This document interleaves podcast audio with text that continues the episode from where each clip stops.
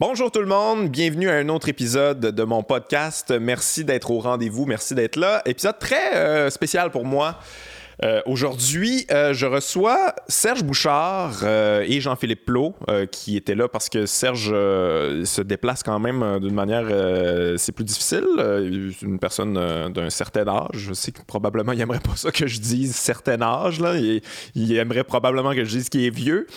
Mais c'est ça, Jean-Philippe était là de toute manière. Avec moi, j'ai dit, eh ben, viens participer au podcast, on, poser des questions. Tu le connais plus que moi de toute manière. Euh, c'est vraiment spécial pour moi parce que moi, quand j'ai commencé le podcast, puis j'y ai dit à Serge Bouchard, moi, quand j'ai commencé ça, dans le, commencé le projet, il était dans le top 5 des personnes que je voulais absolument recevoir. Puis euh, j'avais tenté par le passé, ça n'avait pas fonctionné, puis j'avais comme un peu oublié ça. Puis euh, finalement, je suis passé par Jean-Philippe, puis à cause de Jean-Philippe, ça a fonctionné, ça a passé. Euh, fait que moi, j'étais bien excité euh, de, rencontrer Serge, qui pour moi est un monument euh, de la pensée au Québec. Tu sais, je suis un gros fan de l'émission C'est Fou, qui est avec Jean-Philippe Plot aussi. J'ai lu ses livres. je suis vraiment un gros, gros fan du bonhomme. Puis il n'a pas déçu. c'est un puits sans fond d'histoire, de, d'information, de sagesse, d'histoire.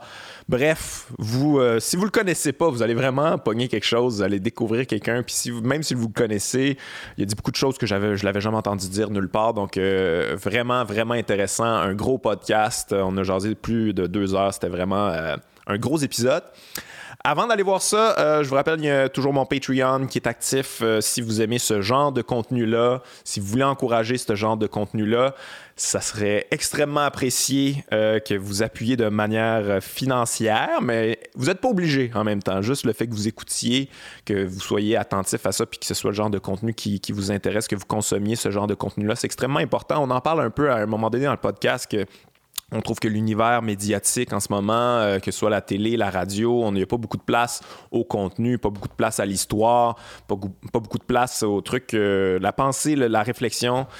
Euh, fait que c'est important d'écouter ces affaires-là. Si vous plaignez de ça puis vous encouragez pas ces contenus-là, ben il y en aura plus. Fait que c'est important d'écouter.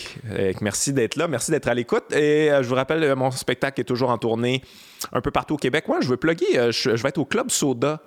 Euh, ça va être mon dernier show à Montréal, je pense, au Club Soda. Je pense que c'est le 12 mars. Peut-être que je me trompe. Je vais mettre la date anyway en dessous. Euh, ça fait pas longtemps qu'on a booké ça. Donc, euh, Club Soda, venez checker ça, les gens à Montréal. Sinon, je suis en supplémentaire à Québec. Je suis encore au Théâtre Champlain. C'est le 22 février, je pense. Peut-être que c'est pas ça. Mais ça aussi, on va le mettre en dessous. Faudrait peut-être que je check mes dates avant d'enregistrer ça. Mais bref, je suis en tournée partout à travers le Québec avec mon spectacle du cœur au ventre. Allez checker ça. Sinon, en attendant, on va écouter Jean-Philippe Plot et Serge Bouchard. Let's go.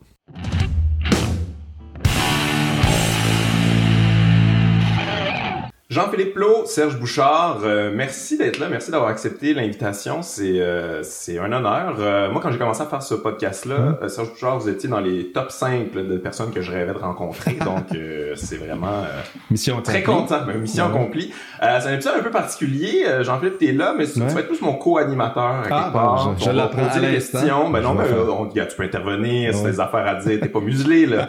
mais c'est ça, on, on, va se concentrer comme principalement sur ça en fait, vous vous connaissez. Est-ce que vous connaissiez avant C'est Fou? Ben, moi, je le connaissais évidemment comme auditeur. C'était un animateur que, j'admirais et tout ça, mais non, on s'est rencontrés vraiment peut-être deux ou trois ans avant C'est Fou. Puis c'était parce que moi, je préparais un documentaire sur euh, Pierre Perrault, le cinéaste. OK. Puis j'étais allé voir Serge, j'étais très nerveux, puis je disais, bon, ben, M. Bouchard, j'aimerais vous avoir en entrevue pour ce, ce documentaire-là. Ouais, vous avez l'air à créer quelque chose chez les gens. J'ai reçu Christine Beaulieu aussi qui m'a parlé de votre rencontre, de sa rencontre avec vous. Elle bien impressionné, puis tout ça. Vous créez cette espèce d'effet-là chez les gens. Est-ce que vous en êtes conscient? Est-ce que vous vous amusez avec ça? Ou? Oui, probablement que j'en suis euh, conscient, mais c'est pas. Euh, ce sont des choses d'une simplicité euh, terrible. C'est mon âge. Ah oui, tout simplement, vous pensez? Moi, je pense que les vieux impressionnent quand ils le veulent. Ouais. Quand un vieux a démissionné, il est plate, euh, comme n'importe qui. Tu peux être plate jeune, tu peux être plate vieux. Mais quand tu, aimes les gens, puis tu veux, euh, puis tu mets ton expérience au service de la relation, euh, je suis conscient que j'ai des choses, ouais, des choses à dire, puis que ça, peut avoir de l'effet auprès de gens plus jeunes que moi. Mais ça, en même temps, vous dites ça, mais j'ai pas l'impression qu'en tant que société au Québec, là, société occidentale en général, les vieux sont très respectés. Ils sont, euh, j'ai l'impression qu'on les met à l'écart, puis on est plus, euh, hmm. on est plus, on, sont plus utiles en fait. J'ai l'impression. C'est c'est sûr, c'est certain. D'ailleurs, assez fou, on fait souvent des blagues sur le fait que les chroniqueurs, les collaborateurs, de, puis même euh, Jean-Philippe me considère comme un philosophe de, désuet, comme on dit, obsolète, euh, ancien. Mais c'est un peu comme la philosophie, tu sais, ça sert à rien, mais ça sert à tout en même temps, tu sais. la sagesse, ça joue aussi ce ben, rôle-là. en tout cas, ils, les jeunes, ils savent quoi faire avec moi. Ah euh, donc, je dois avoir une certaine utilité, un certain intérêt. Je le sens auprès mm. des publics. Je, rencontre beaucoup, beaucoup de publics. Je fais beaucoup de causeries, beaucoup de conférences. Je suis en contact beaucoup avec le public, puis... Euh, le public réagit, puis... Euh, alors, il y a une partie de mon expérience, il y a une partie de ma manière, puis de mes manies, je, je, sais pas, je sais pas trop. Oui, je suis conscient. Mais on sait, Serge, aussi que quand tu es dans place, que euh, c'est pas n'importe qui qui est là. Tu as une prestance, tu as du charme, mais je sais pas, tu as, un regard aussi. Pas juste la façon dont tu regardes les gens, mais je le dis souvent, Serge Bouchard, c'est un regard sur le monde. Ouais, ouais, Puis c'est ce que les gens veulent. En fait, vous incarnez la sagesse pour, pour, les gens. C'est ça qui est impressionnant. Encore une fois, dans l'ancienne, dans l'ancienne et la vieille acceptation du mot sagesse. Ouais. Tout, mhm. euh, je, je sais pas. Je, je, je ne suis pas sage parce que, parce que ma vie, non, mais ma vie en témoigne. Ma vie est une succession d'erreurs et de mauvais jugements et de et, et, tout ça. Mais à force d'accumuler, euh, d'accumuler, effectivement, c'est moi la sagesse que le tempo, je dirais, notre, époque postmoderne est extrêmement rapide, mm-hmm. euh, extrêmement rapide. Les expériences humaines se succèdent, mm. les les. Et moi, je me suis installé dans une sorte de pas euh, lent. Je n'ai pas le pas. Euh, c'est peut-être ça qui crée le charme. C'est-à-dire, mm. tu peux rassurer tout le monde dans la pièce, tu peux rassurer. Ralentir le rythme un peu. Tu ralentis tout, mm. on ralentit au propre et au figuré, parce que tu marches lentement, mais c'est ça. c'est vrai, mais c'est le regard aussi, tu sais, toujours un peu euh, oblique sur sur les, qui fait du bien. nos réalités, ben oui. Qui, qui, fait du bien, qui est réparateur, qui dédramatise, qui, euh, oui, de ça, je suis conscient. Puis il y a aussi la, il y a tout un aspect de cette vision du monde est à la fois naturelle, qui je l'avais quand j'étais jeune, mais elle s'est nourrie de toutes mes expériences et de tous mes apprentissages, de mes lectures, de mes rencontres, mm-hmm. etc. Alors ça, oui, ça fait, euh, ça fait lourd. Ça, fait, lourd à porter, euh, Non, euh, oui, à porter sûrement, mais à, quand ça oui je, je, suis conscient quand j'arrive comme dit mmh, Jean-Philippe je suis conscient quand j'arrive d'une pièce que les gens je sais pas as-tu l'impression euh, des fois que c'est trop lourd à porter ou que c'est c'est un poids? Tu sais, je, pense à mettons certains événements ouais de l'actualité qui peuvent survenir. Des fois tu sais que des journalistes vont te contacter pour avoir ton regard sur telle ou telle chose puis As-tu l'impression des fois que tu aurais envie de passer un autre appel que, Je ne fais pas ça. Les journalistes m'appellent souvent pour commenter l'actualité, mais ils le savent euh, que je ne fais pas ça. Je hmm. ne commente pas l'actualité.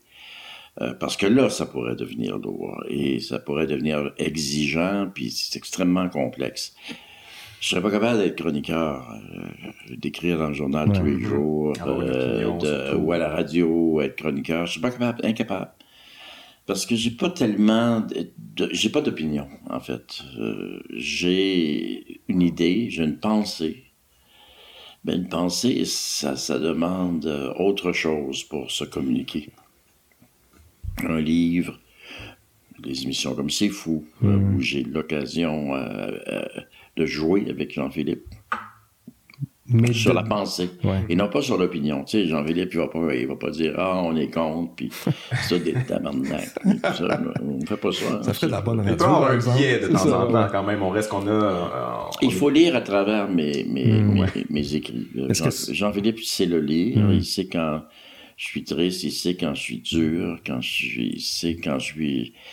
À chaque fois que j'ai un commentaire socio-politique, socio-historique, c'est toujours sous la forme littéraire euh, j'exige du lecteur qu'il découvre. Mhm. Euh, je lui donne pas la, la clé euh, facilement. Ça, c'est une subtilité qui fait un peu ta signature, tu sais, parce que les gens cherchent justement souvent à savoir si tu es souverainiste ou pas, à quelle Ouais. enseigne loges-tu.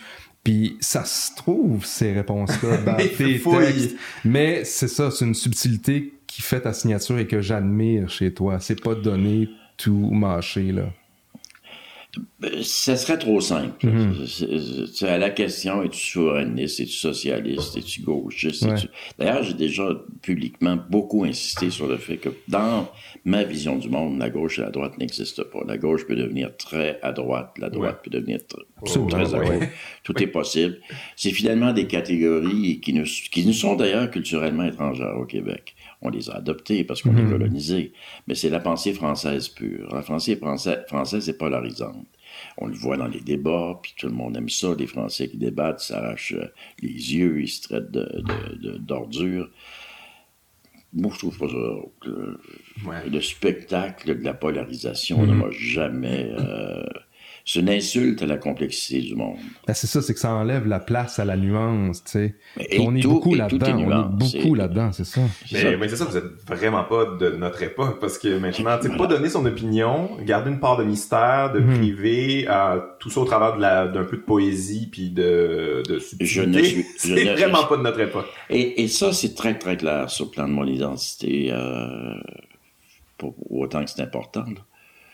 Je ne suis pas de mon époque, mon époque, je n'ai jamais été. Donc, jeune, je suis déjà quelqu'un qui, par imagination, veut sortir de son époque. Ah ouais. Euh, Je suis plutôt de l'époque, je sais pas, de montagne, euh, l'époque même de la Nouvelle-France, euh, l'époque de l'Amérique sauvage.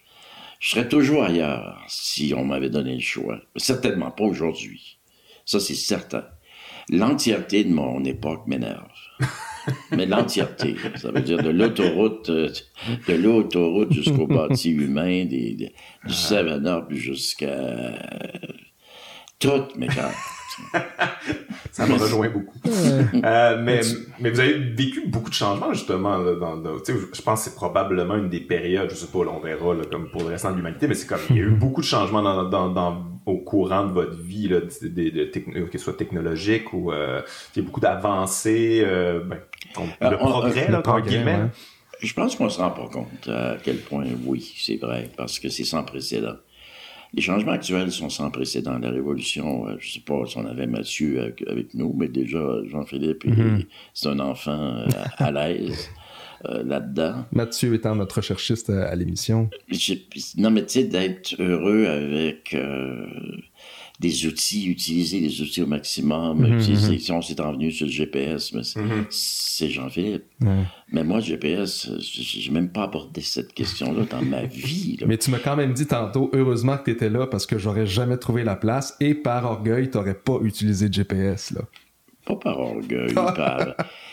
Il, faut comprendre une chose, c'est que je suis un, un routier. hein. Ouais, j'ai, ouais, passé ma vie sur les routes. Ben, J'ai deux, justement. j'ai deux millions et plus de kilomètres dans le corps, c'est très rare. Et j'ai, fait euh, de la route partout. J'ai fait de la route euh, aux États-Unis, j'ai fait de la route en Alaska, dans des chemins isolés, partout en Europe, En en, Europe, ouais. Russie, euh, au Moyen-Orient. En euh. J'ai roulé partout dans ma vie, sans GPS dans des places inimaginables. Tourne à gauche, tourne à droite, c'est pas ça, oui, c'est ça, non, mais Ouais, ça rallonge l'aventure.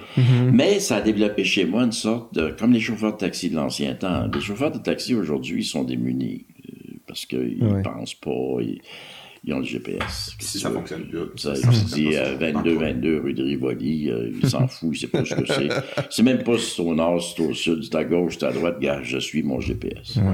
Ouais, Je, je fais partie de ça. Euh, le, ben, le- le type qui vient de se, se tuer euh, dans le nord. euh, Un problème de genre, GPS, puis C'est un infirmier qui avait eu un contrat. Qui a- ben, malheureusement, il est mort, mais c'est un infirmier qui a un contrat chez les Indiens Cris et qui doit partir de Brossard avec son 4x4 flambant neuf puis s'en aller au nord de Matagami sur la route de la baie James à East Main, euh, qui est vis-à-vis des Misco fallait que- il sait pas du tout où il va, là.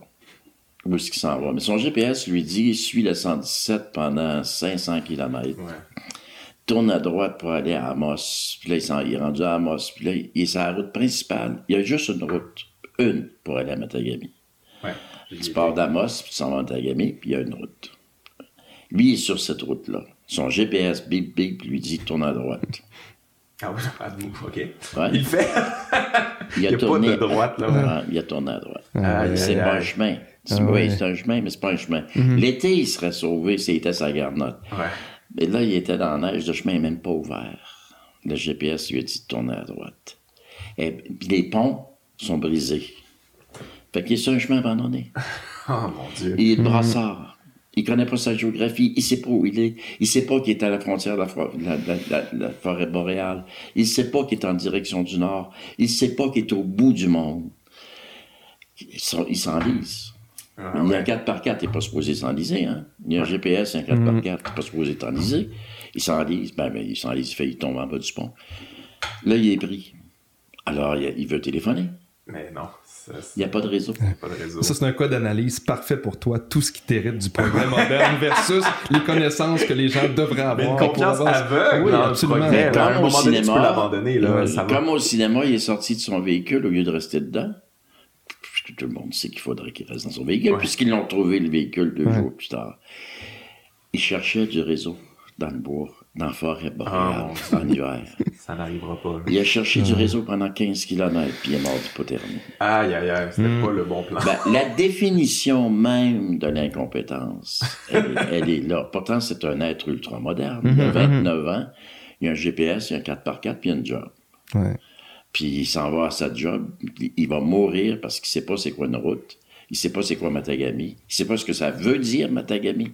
Il veut, sait pas c'est où l'Abitibi. Il sait pas c'est où la baie de James. Il sait pas où ce qu'il s'en va. Grande Mais c'est leçon plein- à tirer quand même C'est plein de monde qui sont comme ça maintenant. Ah ouais, on délègue nos compétences à. C'est fou, je ça. sais pas. Ah. Ouais. Je sais pas, tout va bien. Alors que moi, j'ai fait toute ma vie à l'inverse, exactement à l'inverse. Moi, je le sais que je tourne pas là. là. C'est sûr que je tournerai pas là. Je vais me rendre à Matagami. Même dans une tempête de neige, même si je vois rien, je vais me rendre à Matagami. Puis s'il fait trop de tempête, je vais rester à Matagami, je vais prendre un café, je vais me coucher à l'hôtel, puis je vais repartir pour Ismail. Je sais c'est où Ismail. Alors, c'est- c'est- oui, j'ai vu beaucoup de changements. J'ai vu le changement. Et je ne sais pas si c'est bon ou mauvais. Ouais. Je- C'est ça. Je ne sais pas si c'est bon. J'ai une réserve. Ouais. C'est très complexe, mais Ouais. on ne peut pas être contre la technologie, c'est évident. On ne peut pas être contre la, la Hmm. révolution numérique. Et même si on l'était. Ça va c'est ça, ça sert à quoi? Mais tu dis que t'es pas de ton époque, mais moi, ce qui me fascine quand même, c'est qu'il y a un grand lectorat qui te suit depuis des années, un grand auditoire qui te suit aussi, puis ce que tu viens de raconter là, tu le racontes dans tes livres, dans tes émissions, ça influence des gens. T'es pas de ton époque, mais t'es de ton époque quand même. Il y a, il y a je dirais pas des disciples, mais il y a des gens qui s'abreuvent de ça, euh, qui veulent s'inspirer de ta façon de Il y a voir beaucoup de les gens qui ont choses. besoin de ça, en fait, parce qu'il y a Ouais. beaucoup d'angoisse là, par rapport au progrès. On n'a jamais pris autant d'antidépresseurs. On, on aime ça, mais on n'aime pas ça en même temps, tout ça. Exactement. Tu fais du bien à notre époque, Serge, vraiment. Tu, tu nous Mais fais ça, du bien. on l'a déjà dit. Sur un de mes livres, il y a un critique qui avait dit euh, Je fais du bien. Ouais. Il fait du bien. Bon, euh, c'est large, c'est Hmm. large. Je fais, je fais du bien à ma fille quand je parle. euh, Je, je fais du bien à, à ma femme quand, quand j'y parle. Mais euh, c'est peut-être le calme, c'est peut-être le, le- le rythme, certainement. Beaucoup de leçons euh, à donner sur euh, quand tu es pressé, ralenti. Hmm. Mais ben, tu sais, j'ai des compétiteurs, hein, j'ai des coachs de vie, j'ai des compétiteurs, des psychologues, Ouais, vrai. beaucoup de psychologues euh, qui disent quoi faire. Moi, je dirais, je dis pas quoi faire à personne, mais je, je, relate aux autres ce que j'ai fait puis comment je l'ai fait. Et euh, oui, on peut. Ça va très très loin euh, C'est quoi mon idée? Mon idée, c'est la promotion de l'humain en nous. Et là où je suis blessé avec les nouvelles technologies, c'est la disqualification de l'humain. Mhm, ouais. Euh, nous sommes l'erreur humaine. Nous ne sommes plus euh, la réussite, nous ne sommes plus le héros de quoi que ce soit. On ne peut pas être le héros de quoi que ce soit, puisque les technologies nous ont remplacés. Ouais. Les technologies nous remplacent. D'ailleurs, un des bons signes, c'est d'essayer d'analyser pourquoi euh, les gens qui ont été sur la Lune sont devenus fous par la suite. Ils sont devenus, je ne savais pas. Ils sont devenus, ils ont eu des problèmes Ah par ouais. la suite. Et pourquoi ils n'ont jamais été des héros? Comme Christophe Colomb. Puis tu sais, ces gens ne vont pas parler de Neil Armstrong comme ils vrai. parlent de... Mhm. Puis Christophe Colomb, qui est une crapule intégrale, qui ne mérite même pas qu'on prononce son nom, là. Euh, euh, tu sais, les grands héros de l'histoire, ils ont fait ci, les grandes héroïnes ont fait ça, ah, ah, c'est beau. Mais Neil Armstrong, tout le monde s'en sacre, ben, Armstrong. Pourquoi? Parce que, semble-t-il, dans notre esprit, c'est pas lui qui était sur la Lune, c'est la NASA. Ouais. Dans notre esprit, c'est un module qui était sur la Lune. C'est l'intelligence artificielle déjà qui va sur la Lune. Et lui, il est pour rien, il est dans une capsule. Puis, et pourtant, ils ont bien piloté manuellement là, quand ils sont descendus. Ouais. Mais la part d'humain est moins grande que. C'était commencé. C'était commencé. C'est-à-dire les, les, les, les ordinateurs vont faire le voyage. Mhm. Et aujourd'hui, on est étonné, fasciné, émerveillé, de façon scandaleuse d'ailleurs, devant les prouesses de la technologie. Les, les nouvelles, les nouvelles héros, c'est ce, ce cerveau. C'est ça, c'est pas les êtres humains. Euh, mais les êtres humains, euh, on est même ridicule. On a des trous de mémoire, on pense pas, on Mhm. fait des fautes, on Mhm. calcule, on a des erreurs, on est lent, on est Ouais. lent. Tandis qu'un ordinateur, pouf, Ce qui nous a créé chez nous une maladie réelle que euh, j'imagine Jean-Philippe Lowe qui pèse sur son piton, là, qui dit euh, quelque chose, fonction de quelque chose, puis que ça marche pas. Hmm. Ou qui dit qu'il y a un délai de 22 secondes. Chris va venir fou. il va venir fou, je le connais. Alors que toi, tu vas faire une plongée en toi-même, tu vas t'installer dans cet intervalle-là, tu vas réfléchir, ma- tu vas... Marie le dit souvent, t'es capable de rester une heure et demie en train de réfléchir devant quelque chose qui marche pas. Ça, et Guillaume, je te dis, c'est fascinant pour l'avoir vu à quelques reprises, là. C'est, déstabilisant. Tu te dis, est-ce qu'il se donne en spectacle? Non, c'est vraiment, il est authentiquement plongé en lui-même, en réflexion avec soit la chose qui fonctionne pas, ou si, par exemple, il doit attendre quelqu'un pendant une heure à un endroit en particulier, il va être tout à fait à l'aise d'être en lui-même. C'est une forme de méditation, j'imagine, ou, euh, oui, ouais, oui, carrément. oui, il n'y a pas de mystère là-dedans. Mais c'est une force chez toi qui t'a permis de traverser bien moi. choses, là. Ouais, tout est bon pour arrêter, pour méditer, pour... euh, je, je suis de patience infinie, mais c'est même plus de la patience. Là. Euh, je ne demande rien. Marie, des fois, je l'attends. Les filles, là, Hmm. Sa blonde et ils sa fille. reviennent pas. tu sais. Ils rentrent dans l'auto, puis euh, ils sont tout en excuses. Puis, euh, moi, j'étais bien. Ça fait une heure qu'ils attendent dans la voiture, puis euh, aucun problème. Mais c'est bon, ça, de pas se laisser submerger par, euh, par, par, les, par les choses. On parlait des objets, mais ça me fait penser, euh, j'ai lu euh, Gunther Anders euh, sur l'obsolescence de l'homme, qui parlait justement que on, on est jaloux des objets, on est jaloux de la technologie. euh, c'est, on est, on n'est pas parfait, nous. Nous, on est, on est, on est faillible. euh, vous disiez tantôt, je veux dire, on va On mourir. euh, on est, ouais. on est vraiment pas parfait. Puis on a créé des objets, puis là de plus en plus, des objets de plus en plus parfaits, de plus en plus. euh, de plus en plus complexe et précis et euh, l'homme on, on se sent on se sent pas bien par rapport à ça c'est peut-être ça l'espèce d'angoisse qu'on a euh. Ben, faut admettre que c'est un paradoxe inouï. C'est l'homme qui crée l'humain, qui crée la technologie. ouais Et c'est l'humain qui, qui reste derrière, c'est-à-dire qui il a créé quelque chose qui pas qu'il le dépasse vraiment parce que c'est pas vrai, ouais, mais, mais en même qu'il temps, le oui. dépasse, ouais qu'il le dépasse, parce qu'il est plus performant, plus rapide, plus fiable. Puis en même temps, t'es pas sûr. T'es- en 1900, faudrait que je, je ressorte ça. J'avais écrit un texte en 1974. Eh, c'est vieux, là, 74. Sur euh, ce conflit à, Eastern Airlines, même la compagnie n'existe plus, mais Eastern Airlines, c'était la plus grande compagnie aérienne du monde euh, aux États-Unis, domestique. Eastern Airlines était partout, ça volait partout, les avions, Eastern Airlines. Eastern Airlines avait euh, acheté des logiciels, j'imagine, des pilotes automatiques. ah ouais Euh, Donc, euh, des pilotes. Et ils avaient euh, fait valoir qu'éventuellement l'aviation, ce serait ça. Euh, les avions voleraient sans pilote. OK. euh, mais c'était à une époque de turbulence, sans faire de mauvais jeu de mots, entre les syndicats euh, des, pilotes Ah ouais. et la Ah ouais. compagnie. La compagnie avait énormément de pilotes. Évidemment, c'était une grosse compagnie. Et le plus gros de ces dépenses, c'était les salaires de ces pilotes-là, parce que les pilotes étaient en 1974 des héros. On avait ça des héros. C'était des anciens pilotes de guerre qui avaient fait la Corée, qui avaient fait. C'était devenu des pilotes civils. Il y avait des casquettes, il y avait. T'es habillé, puis t'es pas un pilote dans l'avion. Le chef de l'avion, c'est le pilote.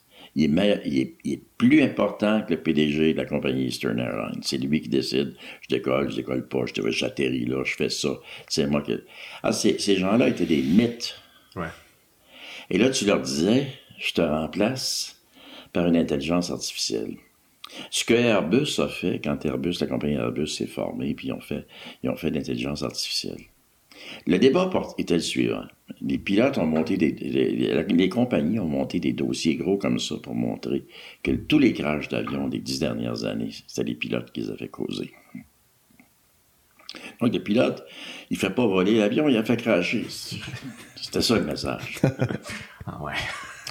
Les pilotes avaient monté un dossier gros comme ça pour démontrer que tous les, euh, tous les, toutes les fois que les pilotes avaient sauvé l'avion. Euh, des affaires épouvantables, des bris techniques sophistiqués qui fait que le pilote a sauvé les passagers. Alors là, tu avais les deux euh, arguments. Mais évidemment que c'est l'argument de gauche, la technologie, qui va le gagner à la fin. Mhm. Aujourd'hui, les pilotes, ils s'ennuient énormément. Tout est automatisé. Un des jobs les plus ennuyeuses du monde, c'est de piloter un gros porteur. Parce qu'il n'y a rien à foutre. Et les générations des héros sont morts. Ce qui fait qu'aujourd'hui, si jamais il y a un problème technique dans l'avion, les pilotes, c'est plus des héros. Ils vont crier au meurtre, ils vont appeler les techniciens. Ils appellent les techniciens. Qu'est-ce qui s'est passé? Qu'est-ce que je fais? Qu'est-ce que je fais? Pas? Chris, prends l'avion puis pilote-le. Mais un avion qui est tombé euh, d'Air France dans l'océan Atlantique en provenance de Rio-Paris parce que les pilotes ne savaient pas piloter. Ah ouais. C'était des techniciens. Ils cherchaient la crise de problème technique. Pendant qu'ils cherchaient, ils ont craché dans l'océan. Tandis qu'ils ils devaient simplement... euh, un vieux pilote de guerre Aurait euh, aurait fait de quoi. C'est la métaphore de toute notre société actuellement. toute notre société, c'est comme ça. On est euh, partout, on est disqualifié, on est disqualifié, on est disqualifié comme humain. Euh, alors, moi, je suis un tenant de l'humain. Et toi qui as fait ta thèse de doctorat sur les camionneurs au long cours, je sais, parce que tu m'en as parlé souvent, un des trucs qui t'irrite et qui s'en vient, c'est justement le fait qu'on va disqualifier les chauffeurs de truck. C'est la même chose. Très bientôt. Mais d'ailleurs, et- et on fait de la recherche sur les voitures sans, Mm. sans chauffeur. Tu sais, ils font de la publicité, là. Oui, oui. Ah, tu l'avais pas vu, mais ah, l'auto l'avait vu. Ah, tu l'avais pas vu, l'enfant, l'auto l'avait vu. T'as reculé, il y a une poubelle, tu l'avais pas vu, hein, l'auto l'avait vu. Ben, mais c'est quoi qu'on gagne, Hmm. humainement, à avoir des camions sans camionneurs? Ben, on y perd en tout cas assurément la culture des truck que toi t'as documenté puis que t'as recensé Ben, dans ta thèse de jobs. Ouais, ben, mais plus que Ouais, des jobs, ouais. c'est la culture des truck, tu sais, Ouais, ouais. qui est valable en soi, tu sais. Ouais, mon frère est tra- trucker, Ah ouais? il, il est camionneur, puis tout ça. C'est comme c'est une, pers- une personnalité particulière quand même, très, très, euh, très calme, très intérieur, toujours en train d'observer, pince sans rire Ouais. un peu. Toujours un- finalement. une espèce de présence silencieuse. Ben- Mais ouais, ça prend une grande personnalité euh, parce que c'est de la route, puis c'est t'es tout seul avec toi-même, puis euh, moi c'est Ben, quelque faut chose que tu sois avec ta solitude. Ouais. faut que tu sois. Non, non, ça a tout été décrit. euh, mais justement, c'est tout ça, comme dit Jean-Philippe, c'est tout ça qui est, qui est, qui est perdu, là, qui est jeté aux poubelles. C'est-à-dire, c'est- les gens pensent que conduire un camion, c'est facile. C'est comme n'importe quoi en société. Tu sais, les gens pensent que les bénéficiaires, au- au- c'est facile d'être un bé- bénéficiaire. Non, c'est pas facile d'être un bénéficiaire d'un soin palliatif. Là. C'est, euh, mais chauffer un truck, là, c'est pas mal plus tough qu'on pense là, pour pas avoir d'accident pour pas mental. tuer du monde, pour être précis, pour être à ta place, pour résister à la fatigue, à la solitude, à la complexité aujourd'hui. Et autre chose, les camionneurs, moi, à mon époque, en 75, en 77, ils étaient libres comme des cow-boys. Aujourd'hui, ils sont surveillés comme des esclaves. La technologie, hey, les fameux GPS de marde. On y revient, ça va être la thématique principale. Vrai, été tout au Texas, Ah ouais. regarde, ils savent à Montréal. Ouais. Ouais. C'est l'idée du just in time aussi, toute la pression qui est exercée sur les Oh, oui, camionneurs. c'est ça. Ben, là aussi, tu as une grande métaphore Ouais. de notre société. Le just in Rapport au time temps, est, ouais. est une chose parfaitement inutile, Mm. Euh, absurde, mais cependant appliquée. Ça veut dire qu'un petit consultant qui est arrivé avec une petite valise un jour, qui a dit, niaiseux, là, tu sais, puis euh, qui a dit euh, aux compagnies, écoute, vous perdez de l'argent avec vos entrepôts, vous perdez de l'argent avec vos entrepôts, la manutention, le temps de ça. Gardez ça dans les trocs, puis on fait du just in time. Ça, ce que ça veut dire, c'est que le trucker a plus sa liberté, il a plus sa... dé- Comme le pilote d'avion. Les pilotes d'avion, avant, pouvaient dire « Moi, je décolle pas, il fait trop mauvais. » Ou l'inverse. « Moi, je suis capable, je décolle dans la tempête. » Aujourd'hui, là, c'est plus lui, il y a quelqu'un quelque part qui va dire t'as autorisation de décoller, t'as pas autorisation de décoller. Mais les caméras, c'est pareil. Avant, là, on arrivait, on avait des tempêtes, on avait de la glace, on avait de la difficulté, tout ça. On a, la fierté, c'était d'arriver. C'était pas l'heure. Même t'arrivais le jour d'après, mais Christy, t'arrives avec ta cargaison. Aujourd'hui, t'as pas le choix. Faut que t'arrives faut que tu arrives à telle heure, puis euh, tout ça. Donc, c'est- tout le fardeau est tombé sur euh, les camionneurs, leur fatigue, leur... euh, et moi, je trouve que c'est un miracle de, de, de compétences humaines qu'il n'y a pas plus d'accidents de gros camions. Parce que on, on étire, on étire le, on pousse ouais. le bouchon très loin avec, euh, Ouais, ouais. avec les camionneurs aujourd'hui. Comment vous êtes devenu camionneur? Ça, vous en parlez souvent, ça, ça me fascine. euh, C'est quand même c'est un métier particulier. Là. Ah, ben, je l'ai expliqué à plusieurs reprises. J'ai eu cette, euh, ce choc quand j'étais jeune. euh, dans, à Pointe-aux-Trembles, mes oncles conduisaient des gros trucks, puis ils venaient à la maison. Euh, à la maison, euh, dans- dans- au logement où on était. Ils stationnaient les trucks, puis ils venaient à la maison, puis euh, ils parlaient avec ma mère, puis on prenait un café, puis c'était vraiment des beaux camions. tu sais, C'était des, des, des camions des années 50, là, comme, dans, comme dans Duel, là, comme... Ah, c'était des trucks, là. Puis moi, je montais dedans tout le temps. Tout le temps, tout le temps. C'était le camion de mon oncle. Puis il charriait du, du pétrole. Puis là, je montais dans le gros camion. Puis j'étais bien là-dedans, dans la cabine du camion, l'hiver, là. Puis il laissait ronronner, là. Ouais. J'aimais ça, puis j'ai demandé à mes oncles quand ils pouvaient, là, quand j'avais été en vacances l'été, là, euh, de faire des rides. Puis on faisait des rides. Fait que j'ai eu la piqûre, là, c'est tout. Ok, ouais, on dit, ça vient souvent de ça, en fait. Mon frère aussi, c'est comme c'est l'enfance, le gros camion, rentrer dedans, le bruit, le son, euh, tu sais, le, le, le Puis, côté puis physique. mes oncles, comment ils parlaient, comment ils se comportaient, puis il y avait la maîtrise de ça, que tu veux? J'étais fasciné, moi, c'était comme un dessin animé, tu sais, je regardais mon oncle rentrer, prenait le volant, c'était des gros crises de volant, il n'y avait pas de power steering.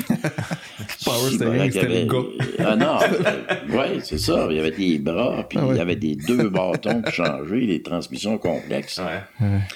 avec, euh, puis là, il se mettait à parler de toute la complexité, tu sais, t'es avec un camion, tu sais, t'es, tout petit, toi, là, là, puis tu regardes en, en arrière la, ce qu'ils appelaient la canisse, ça s'appelle, lui, peut-être qu'il l'appelle encore comme ça, mais en tout cas, le réservoir, là, le citerne, du liquide que tu transportes, là, c'est un art, parce que quand tu freines, tout ton liquide s'en va en avant. Ouais, ouais. Ça veut dire qu'il faut que tu prévois. C'est comme si tu charriais un aquarium puis tu voulais pas le renverser. Ah ouais. Ah, L'image est belle, là. ouais, Là, c'est ça. c'est char- c'est charrié sur la pointe des pieds. Puis j'en avais un autre oncle, lui, c'était du transport spécialisé. Tabarnouche, comment est-ce qu'ils étaient bons, comment est-ce qu'ils étaient bons pour tourner, pour connaître les routes. Puis euh, puis c'est, lui qui avait transporté, il travaillait pour Brockless Bay, c'est une, comp- une compagnie qui n'existe plus. Il avait transporté la plus grosse turbine à, à la baie James. Il avait monté de Montréal à LG2, une turbine géante. Ça avait pris trois jours. A des photos de ça. Puis tout ça. Comment tu veux que je sois? J'étais impressionné. Ouais, mon, père l'avait fait aussi. Mais mon père voulait pas que je, je touche à ça. Il, il avait, il avait détecté cette passion chez moi. Et il m'avait dit, tu toucheras jamais à ça de ta vie. Tu vas à l'école. Nous autres, on n'a pas été à l'école. Nous autres, Ouais, on est ouais. obligés de chauffer des trucks. Mais toi, tu t'en vas à l'école. Puis tu t'en vas à l'école pour longtemps. Donc, pense-y même pas. Mais j'ai toujours aimé les camions par la suite. Et puis respecter les camionneurs Ouais, surtout. ouais. Mais tu sais, quand tu disais, si tu me permets, Non, Guillaume, vas-y. que, euh, tu sais, je disais tantôt, en fait, que Serge Bouchard, c'est un regard, tu sais, euh, juste ce qu'il vient de nous dire là par rapport au camion, puis que c'est comme un aquarium que tu déplaces, puis tout ça, c'est, c'est très difficile après ça de voir les trocs ça route de la même manière. tu sais, Ouais. Ça, ça appelle le respect. tu sais. Je sais que c'est quelque chose qui te préoccupe beaucoup, Serge, tu sais, sur la route, comment les gens se crissent vraiment des chauffeurs de truck puis qui font pas attention. Puis tu sais, c'est un marre chauffer un camion. Puis c'est comme si on... En tout cas, moi, après t'avoir entendu en parler si souvent, maintenant, j'en, j'en ai pris conscience, puis je respecte les trucks. Ça, ça route. Euh, L'argument euh, sert pour à peu près tous les métiers. C'est-à-dire qu'entre nous, les cultures de métier, Mhm, entre ouais. nous, on, on a tendance à se prendre pour acquis, à se mépriser aussi, Ben à oui. choquer. Euh, tu sais, on va là, on est en maudit. Tous les métiers eh, demandent quelque chose, demandent un, un rapport. Et l'humain se met à- Chez les camionneurs que j'ai connus, euh, ils aimaient leur troc. C'est pas des farces. Ouais, ouais. C'est- Je rendu loin, là. tu sais, tu sais. Ils parlaient à leur troc. J'ai connu un gars, là, qui il faisait rire tout le monde dans le cours, quand euh, on partait, là. Il parlait à son troc devant tout le monde, comme s'il parlait à un cheval. Pas des farces. Puis il essayait de parler plus fort que le troc, là, puis il y en avait des histoires. Magella de Roy, c'était euh, un comédien, c'était un comédien conteur. Il parlait au troc. C'est l'homme qui parlait au camion. Ça a fait un beau film, ça. Oui. Mais, tu sais, chauffeur d'autobus, chauffeuse ou chauffeur d'autobus, c'est pareil. Si t'haïs ton autobus, si t'haïs le monde, si t'haïs la ville, Ça va être long longtemps. Ça va être, ça va être long longtemps. Et j'en entendais un qui disait euh, si j'avais gagné de l'argent, j'aurais abandonné ça. euh, c'est pas drôle, 8 heures par jour, se faire taper le cul dans un autobus. D'abord, tu fais pas se taper le cul qu'aujourd'hui avec les autobus qu'ils ont, ils ont c'est pas, pas, si pire que ça quand même. Mais c'est, je sais pas si vous avez vu le vieux film québécois qui s'appelle Florida. Oui. Ouais, La ouais, ouais. Avec euh, Rémi Rémi Gérard. Gérard. Ouais. Marie-Josée vous- Croze. Oui, oui, oui, ses premiers rôles. Vous souvenez du début du film? J'en, suis jamais revenu. Je l'ai vu plusieurs fois. Qu'est-ce qui conduit un autobus à Montréal? Puis il neige. Puis il est là, puis il y a du monde, puis il est là dans son volant, puis tout ça. Et il décide d'arrêter, puis il débarque. Puis il s'en va en Florida. Ah ouais, je m'en rappelle pas de Et j'ai regardé le film, je disais, maudit malade mental. T'es un homme le plus heureux du monde, tu conduis un autobus à rue Beaubien, Chris, puis tu t'en vas dans un motel Jeep en Floride. Ça, c'est ton imaginaire vraiment Ouais. qui Mais est c'est attaqué. C'est intéressant comme point de vue parce que ju- justement souvent les, les camionneurs c'est vu comme euh, bon c'est pas c'est un métier que tu fais parce que t'as pas vraiment le choix parce que t'as pas Mm, nécessairement mm, d'éducation c'est ça. puis c'est pas associé parce que tu sais on- vous on vous associe comme intellectuel puis tout ça mais on n'associe pas les camionneurs on les associe aux Joe puis tout ça tu sais c'est on n'associe pas ça à quelque chose de, de, de, de, de- fait par un intellectuel en fait J'ai vu autre chose. Moi, j'ai eu, euh, quoi, 35 camionneurs. Mais là, on parle de l'ancien temps, des années. Oui, oui, euh. Mais 35 gars. Euh, mais mon souvenir de ces gars-là, euh, d'abord, je viens de le dire, c'était des conteurs. Beaucoup étaient des conteurs d'histoire, donc des gens de la préhistoire du Québec. Là, sais, Des gens qui n'ont aucune prétention de, de lire, d'écrire. de- d'avoir- ils n'ont pas de thèse, là, ils n'ont pas de Ouais. thèse. Ils- mais ils peuvent te conter une histoire. Pour une histoire, ils, seraient- ils mourraient pour te conter une histoire. Euh, la compétence, donc, la parole, parce que pour conter une histoire, il faut que tu saches parler.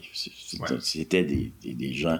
Et là-dedans, il y avait des intellectuels. C'est-à-dire des gens qui le faisaient, qui avaient des diplômes. Ah Euh, il y avait, j'en ai connu, euh, il me faisait tellement rire, le gars, il avait, c'était un globe trotteur, ça faisait deux, trois fois qu'il faisait le tour du monde. Euh, il devait avoir, je sais pas, un diplôme de- très supérieur, là. Il vivait tout seul, puis quand il revenait au Québec, il se pognait un job avec Brazo Transport, puis il montait à Baie James aller-retour. Mais les contremaîtres étaient toujours sur le temps. Tu montes, tu reviens, tu montes, tu reviens. Tu sais, en temps, la Baie James, c'était l'euphorie, là. ok On avait du voyagement. Lui, il arrêtait, j'en parle dans ma, dans ma thèse, lui, il arrêtait à tous les, ru- les ruisseaux et rivières. Il avait sa canne à pêche dans le Fait qu'il arrêtait, belle j'aime ça du monde homme. il, avait, il arrêtait le truck. Troqueur poète, là. Il avait ramassé un petit ourson. Il l'avait mis dans le truck. Un ourson? Ouais, il l'avait mis dans le truck. Pourquoi? Parce qu'il était blessé ou... Euh... Du terfolin. Ok, euh, bon, euh, ouais. Il était sur le bord On de la route. euh, Tu sais, il faisait tout ça d'affaires impensable. Et les contremaîtres n'avaient aucune prise sur lui.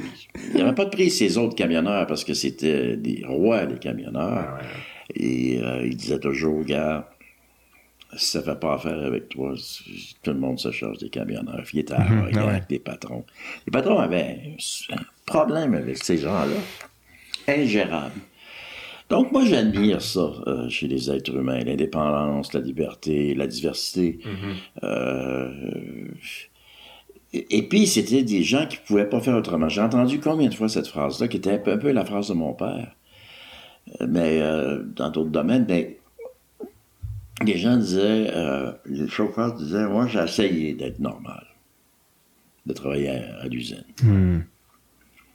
Après une semaine, je suis pas capable. Faut que je sois dehors, faut que je roule. Ça bouge. Un camionneur, là, ça a un grand écran, là.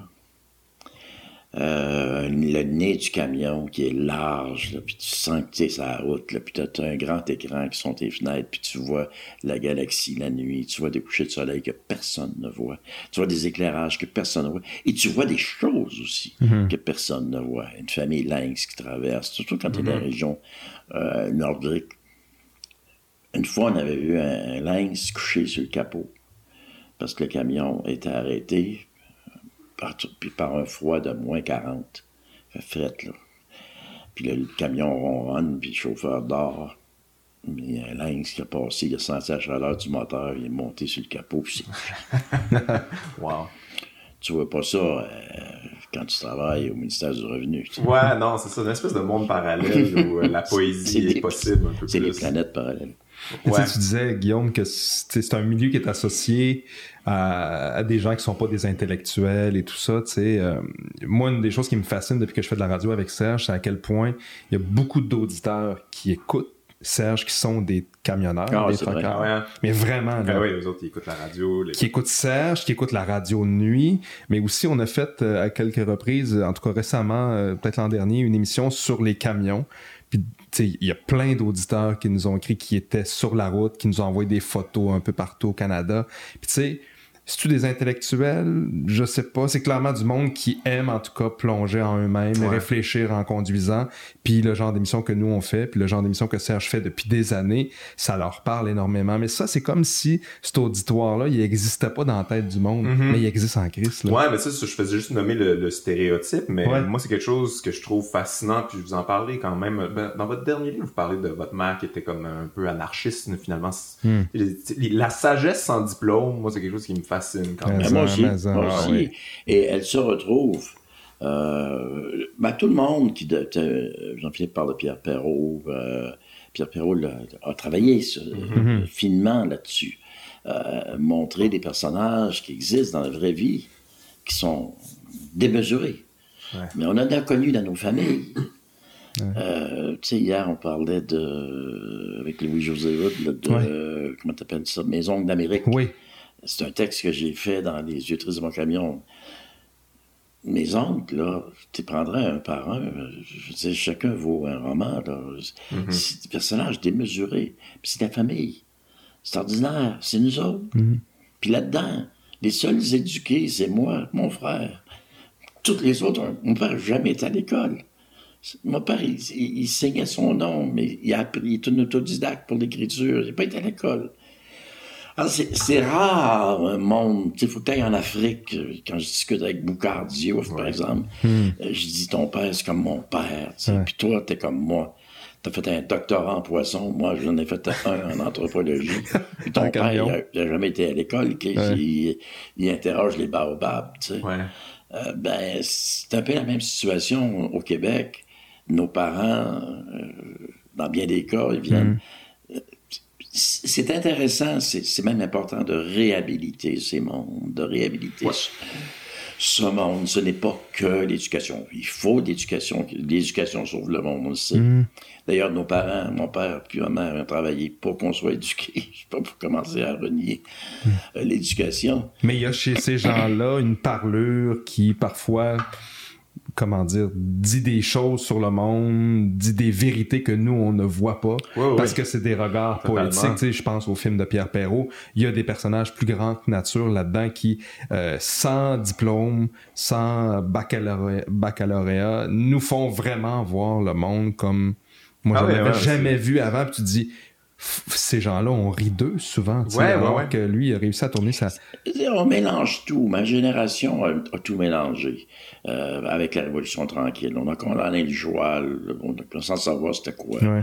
On a tout mélangé euh, dans le joual, l'anglicisation de la langue française, puis en même temps l'oralité de nos ancêtres, puis on a tout mélangé. Euh, puis on a établi un standard. Tu sais, il en reste des, des résidus là, avec Mme Bombardier. Oui, oui. Non, non, mais dans le sens de- Ouais, d'être ouais. colonisé. Là. Oui.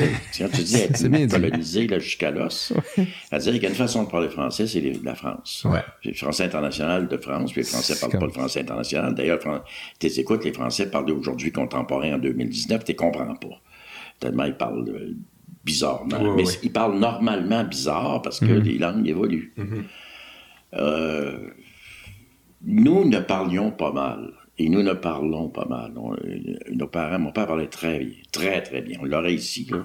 Mais là, je ne l'ai pas entendu depuis qu'il est mort. il n'est pas, il revenu, mais on l'aurait ici, là. Vous seriez étonné de la qualité de son, de, de- de son parler, c'est-à-dire pas de son français. de son de la parlure, ouais.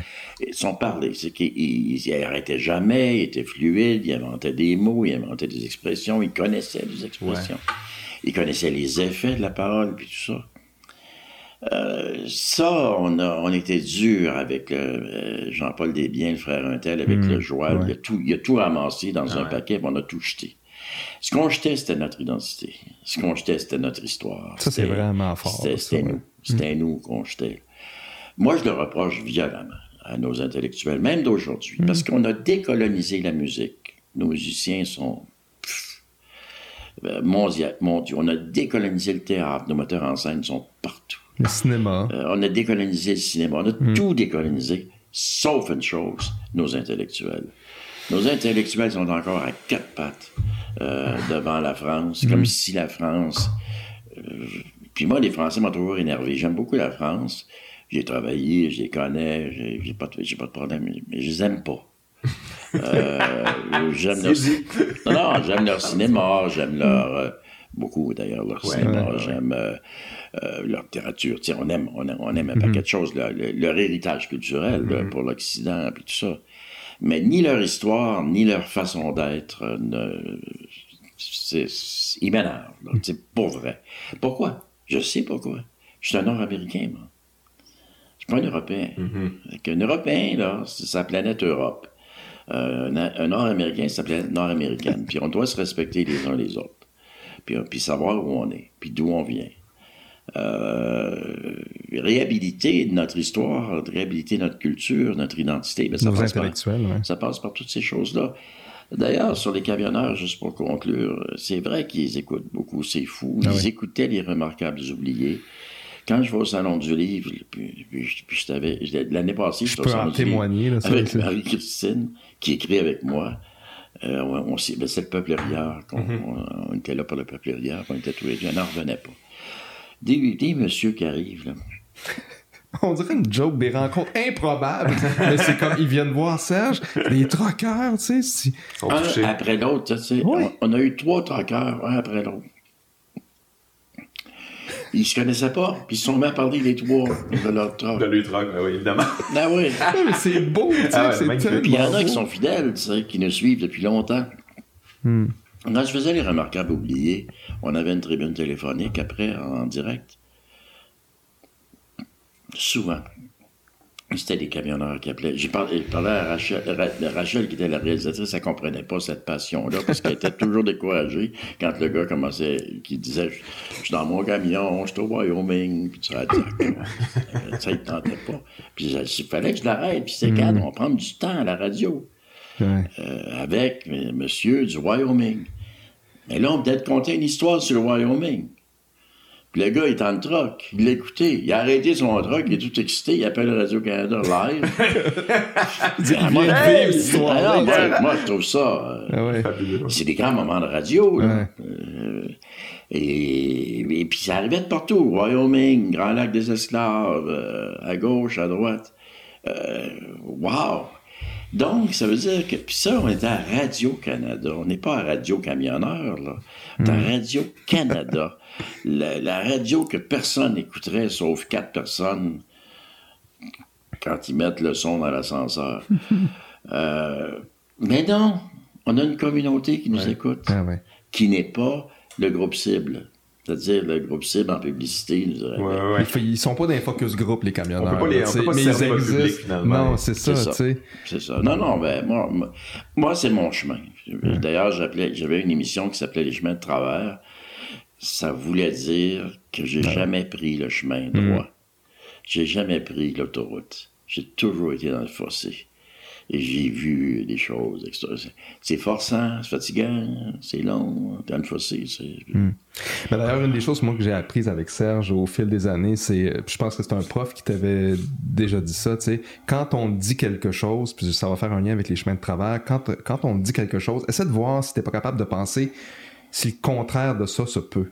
Ouais, ouais, ouais. Puis tu sais, depuis Pas un- dix pas ans, un réflexe qu'on a souvent. non, c'est ça. Tu sais, quand on, on disait tantôt qu'on vit dans une société polarisante, là, ben, tu sais, euh, on aurait avantage à faire ça plus souvent. Puis ces chemins de travers-là, c'est un peu ça, tu sais. Puis l'émission, c'est ça aussi, c'est ce qu'on fait toujours, tu sais. Si on fait une émission euh, en trois volets sur un thème, ben, c'est clair qu'on va avoir dit une chose et son contraire au cours des trois Ouais, épisodes. c'est ça qui me fascine de votre émission, c'est que vous, on- premièrement, vous essayez de penser, ce qui est très à contre-courant, et deuxièmement, pas de réponse. Il y a Ouais, pas de, on- il y a pas de, con- il y a pas de conclusion vraiment. Il y a pas de, ça, ça, au final, il nous reste des réflexions.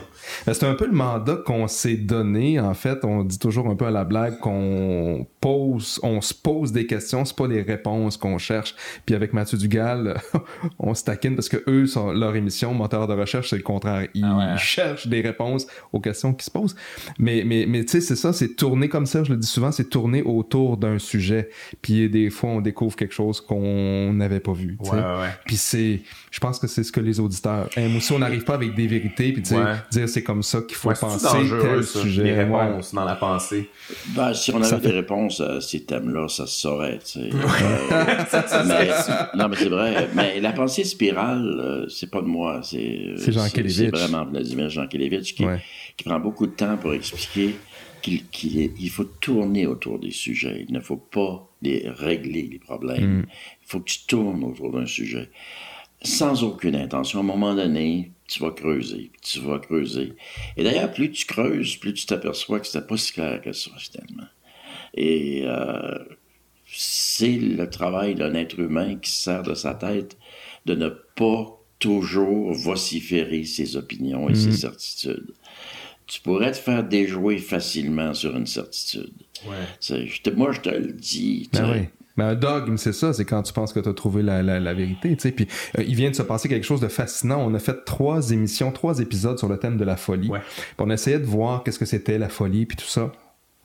Puis cette semaine, alors qu'on a terminé, on était sur autre chose, on, a- on reçoit un courriel d'un auditeur qui a déjà fait des psychoses. Ok. Il dit, je vous soumets comme ça ma définition de la folie. Je l'ai lu en ondes hier dans notre émission sur la solitude. Puis en gros, ça disait la folie. Il dit, moi, j'ai l'impression que c'est quand tout finit par avoir un sens. Puis là, il y a, tu sais, plus trop qu'est-ce qui veut dire quoi. Puis j'ai dit à Serge en ondes, c'est spécial, on a passé trois heures à essayer de trouver une définition qui s'approchait le plus possible de la folie. Puis c'est un auditeur comme ça qui nous l'envoie random plus tard, tu sais. Ah ouais. Puis tu dis, tourner autour du sujet, c'est ça que ça permet, tu sais. On n'avait pas encapsulé la vérité autour de la folie après trois épisodes, loin de là. Puis c'est un auditeur dans l'angle mort qui nous envoie ça par courriel. Euh, ben, ça représente tout à fait la réalité. Lui, cet auditeur-là, finalement, il, je sais pas s'il a réfléchi, s'il n'a pas réfléchi, il lance ça spontanément, puisqu'il l'a vécu. Ouais. Hum, il était ah ouais. Ah ouais, et là, tu vois une image, tu te dis, oh mon Dieu, c'est vrai. Quelqu'un qui est fou, il voit tout. Mm. Il saisit tout, tu sais. Puis tout devient important. Mais tu sais, c'est- c'est c'est quelque chose, là, pour une tête, là. Ouais, Ah ouais, ça, il y avait Trop une ligne, c'est, d'informations. il dit, c'est quand, c'est ça, quand plus, quand il n'y a plus rien d'insignifiant, quand tout a un sens, la distorsion du réel est complète, là, tu sais. Ouais, ouais, Fait-. Colin, passer trois semaines à essayer de trouver une définition. Pour C'est même pas arriver. arrivé aussi proche non, que non, mais ça. là, c'est un beau cas, là. Ouais. C'est un Ouais, très beau c'est- cas. c'est des, des. Euh, mais généralement, nos thèmes euh, ne portent pas à une conclusion euh, finale. Mm-hmm. Euh, mais c'est une leçon, là, c'est vraiment une leçon à, à nous donner à nous tous. La société est un work in progress tout le temps Ah ouais, vraiment. tout le temps, tout le temps. Tu vas pas arriver et tu vas pas régler ce petit problème-là, tu vas le régler. Ben non, ben non, tu l'as pas réglé. Tu as, t'as arrangé la chose temporairement. euh, Ça va. Tu sais, la loi euh, 21 sur la laïcité. Les gens débattent de ça comme s'il y avait des briques dans les mains. Euh, moi, je suis pauvre, moi, je compte, puis il y a ci, puis il y a ça. Euh, Si tout le monde relaxait, puis tu dis on s'en va, ben, tu la regarderas dans 10 ans. Qu'on aura revisé ça, fait ça, s'habituer à ça. Euh, tout change et tout s'adapte et tout se transforme. Et, et le résultat qui s'en vient, on ne sait jamais à l'avance. Mais en même temps, tu sais, les médias fonctionnent tellement dans le sens contraire Ben de ça. Tu sais, Je pense à une commission que j'aime beaucoup, là, Ferrandez et, et, et Taillefer au 98.5. tu sais, Il y a des sujets qui sont abordés là, de façon très intéressante, mais encore là, c'est toujours très polarisé. Ah, mais c'est toujours ça, c'est le débat, c'est la nature du débat. On est une société de débat, mais moi je trouve ça comme. Mais ça ils- peut être problématique un peu. hein. Mais un débat, ça implique aussi des nuances. Puis comme Serge dit, ça serait. Moi, je me rappelle d'ailleurs quand tu faisais ce genre de chronique-là indicatif présent à l'époque, entre autres avec Jean-Daniel Lafont, je pense, puis Bernard Arcan. c'était pas polarisant. Vous aviez chacun une lecture qui allait dans toutes sortes de directions sur le thème proposé, mais vous arriviez pas à une conclusion. C'est pas une qui est le- confrontation. Non, c'est Ouais. ça. Mais aujourd'hui, on est là-dedans. C'est spectaculaire, t'écoutes ça, c'est Ben, Il y a beaucoup d'émotions. moi, hein. je reçois des invitations des fois pour aller débattre dans cette perspective-là Ouais. sur un sujet. Puis je dis, j'ai pas envie de, de me positionner contre telle affaire. C'est comme contre, mais il, y a- il faudrait qu'il y ait de la place à la nuance. Ouais, mais on veut vraiment quelqu'un qui est dans le- qui occupe la posture du à Ben non, ça sera comme- pas possible pour Ben, moi, c'est Parce désolé. que, euh, vous le savez, souvent on reproche aux, Québécois ou à la Québécoise de pas s- de, de pas être à l'aise avec la confrontation, de pas être à l'aise avec la chicane, de pas être à l'aise avec et encore une fois, en arrière euh, scène, les Français qui, eux, savent s'engueuler. Ouais, savent- ouais, ça- et eux auraient la vertu de faire ça, et nous, on a la non-vertu de, de- de- de- d'être incompétents là-dedans. Moi, je vais à l'inverse total, totalement. Je suis contre euh, l'idée de confrontation. Euh, tous nos médias aiment ça, de mettre un, tu prends Ah, celui. de- Regarde, euh, Marc Fortier vient de publier quelque chose Oui, je sur Mathieu reçu, ouais. Bocoté. Alors, tout le monde rêverait de les avoir à Mhm, la ben oui, télévision euh, ou à la radio. De, Ça de- ferait un bon show, tu de sais. ça ferait un bon show. Ou pas, mais Ouais, ça non, ferait un mais bon show. C'était une blague, là, tu Dépend sais, du mais- point de Ouais, vue. c'est ça. Mais qui- pourquoi faire ça? Mm. Puisque tu peux pas dire que Mathieu Bocoté n'écrit que des bêtises, Mhm. Ben non. Mais tu peux critiquer, euh, réfléchir sur certaines de ses postures en disant, mais là, il exagère. Oh, oui. Là, il exagère, il y a ci, tout ça, mais t'as pas dit que ce qui était niaiseux, là. Tu dis juste que pousse le crayon trop fort dans ce sens-là, le trait est un peu trop. Mais le média cherche la confrontation, cherche justement, Et, l'inverse, la même chose Ouais. avec euh, Fortier. Son livre, je l'ai lu, puis moi, j'en ai retenu les qualités littéraires. Oui, oui, c'est bizarre. Ce qu'il pense de bon. Oui, Ouais. ce pense de Mathieu Bocoté, ça devient secondaire. Euh, ouais. Euh, mais euh, c'est très, très bien écrit. Donc, c'est une découverte euh, pour moi. Euh, Mathieu Bocoté, ben, c'est un vieux débat là, sur le- la nostalgie nationaliste de- du chanoine gros, d'un Québec, identité euh, Mhm. forte et tout ça.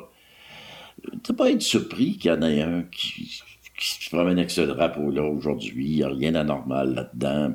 Moi, si tu me retournes au chanoine gros, Chris, je m'en vais m'établir au Tennessee. Au Je change- Tennessee, je change mon nom. mais, mais Je vais te suivre, je j'ai pense. pas, je suis pas surpris. Ouais.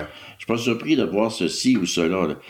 Euh, Je vais vous conter que l'été passé, j'ai accepté malheureusement de participer à un débat. Euh, C'est-à-dire, c'est pas un débat de, de, de- d'échanger avec euh, une vedette française de la télévision qui s'appelle euh, Émeric Caron. Ben oui, je sais c'est qui. Ah ouais, vous avez fait ça, ça? c'est ça. Mon Fait Dieu, lui, il est- bon là-dedans. là. Mais Émeric Caron est à Montréal. Là, tu vas avoir la version soft, Ah, je bon. pense. Moi, j'ai la version. euh, Fait que euh, Émeric Caron est à Montréal.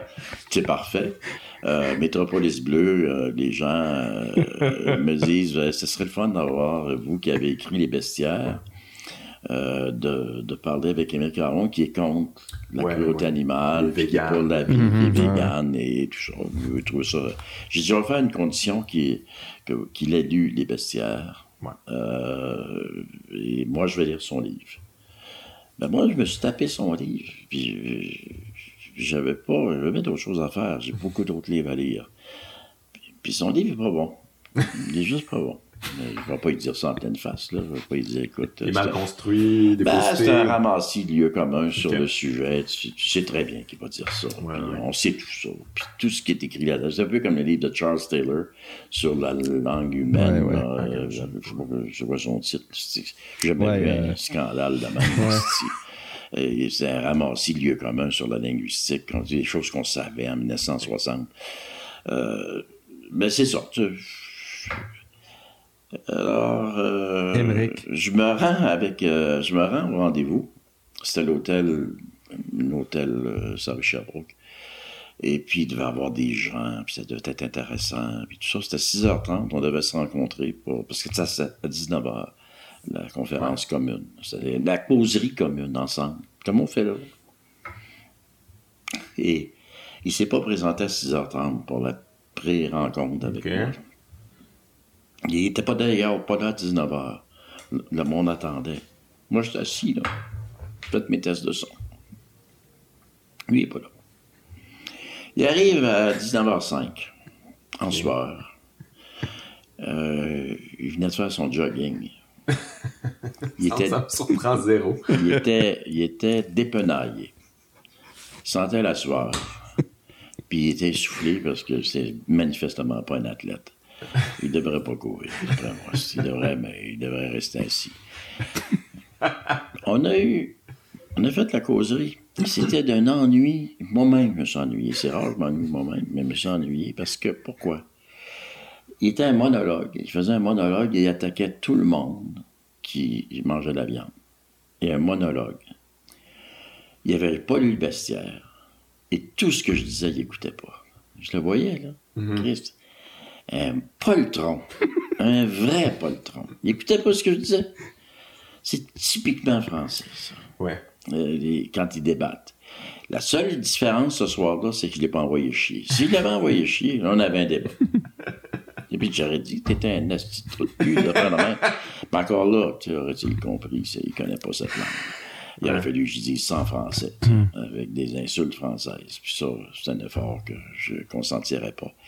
C'est inutile. Mais lui, il l'avait Ouais. pris, puis ils l'ont sorti de l'avion, puis ils l'ont rentré à Télé-Québec, Ah oui, coltailler avec puis ils ont mis justement, ouais. les deux debout, et pendant, Ça, c'est parfait, eux autres. Ils Ouais. là. pendant huit minutes, ils se sont insultés. Ouais. Tout le monde est content. Ben oui. Mais c'est ça qui est spécial justement Ah, de ce genre de débat-là parce que quand tu les écoutes comme faux, c'est pas euh, c'est pas incarné, c'est pas un échange, c'est des espèces de c'est des mécaniques à quelque part. Mhm, mhm. Tu t'envoies ton t'envoies ta, ta, ta petite grenade, il te retourne. Il y a pas on, on cherche pas la vérité, c'est pas un il y a pas d'un but commun, c'est juste de s'affronter finalement. Et on cherche rien. On Hmm, cherche Ouais. à... Le spectacle, Ben, c'est du spectacle. Tu sais, je sais pas. c'est c'est- le spectacle, c'est spectacle. planter l'autre. D'ailleurs, il y a Ouais. des termes en France pour dire que quelqu'un a mangé un autre, là, l'a tué. là. Ah, il il- euh, il sur, YouTube, ils appellent ça un clash. Ouais, Ouais, il y a ouais, des ouais, clashs, une ouais, ouais. sorte de, de- de terme Ouais. pour dire que tu as gagné Mhm, mhm. euh, sur l'autre. Mais tu sais, juste cette idée-là de, de gagner sur l'autre, c'est quoi, t'as atteint la vérité, tu comme, non, je, je vais douter de ça, je vais faire l'effort de douter de ce que tu viens de dire, tu penses qu'il est une Non, vérité, moi tu j'aime mieux. Vous avez sur YouTube des scènes euh, choisies sur YouTube, des gens qui sont en train de débattre, en, euh, surtout des pays de l'Est. la bataille pogne physiquement. Ah ouais. hein?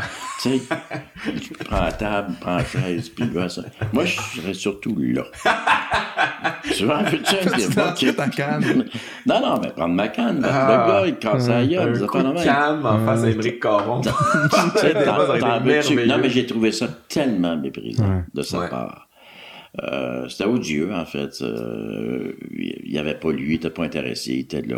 euh, Mais il y a beaucoup de ça dans la culture euh, française, cette espèce de, de- tu sais, lui fait partie de ça, c'est un, Ben un ouais, beau ben gars, les beaux petits cheveux, puis tu sais, très intellectuel spectacle, mais tu sais, il y a ça là, dans cette culture-là, le- les, les Éric Zemmour et, Ah ouais. et Mais compagnie. il y a, On ouais, aime ben, beaucoup ça c'est sûr, avec, avec Zemmour. Mais c'est les surtout le refus de mettre un contenu dans la pensée. Parce que ce que j'y amenais ce soir-là, ça ne l'arrangeait pas.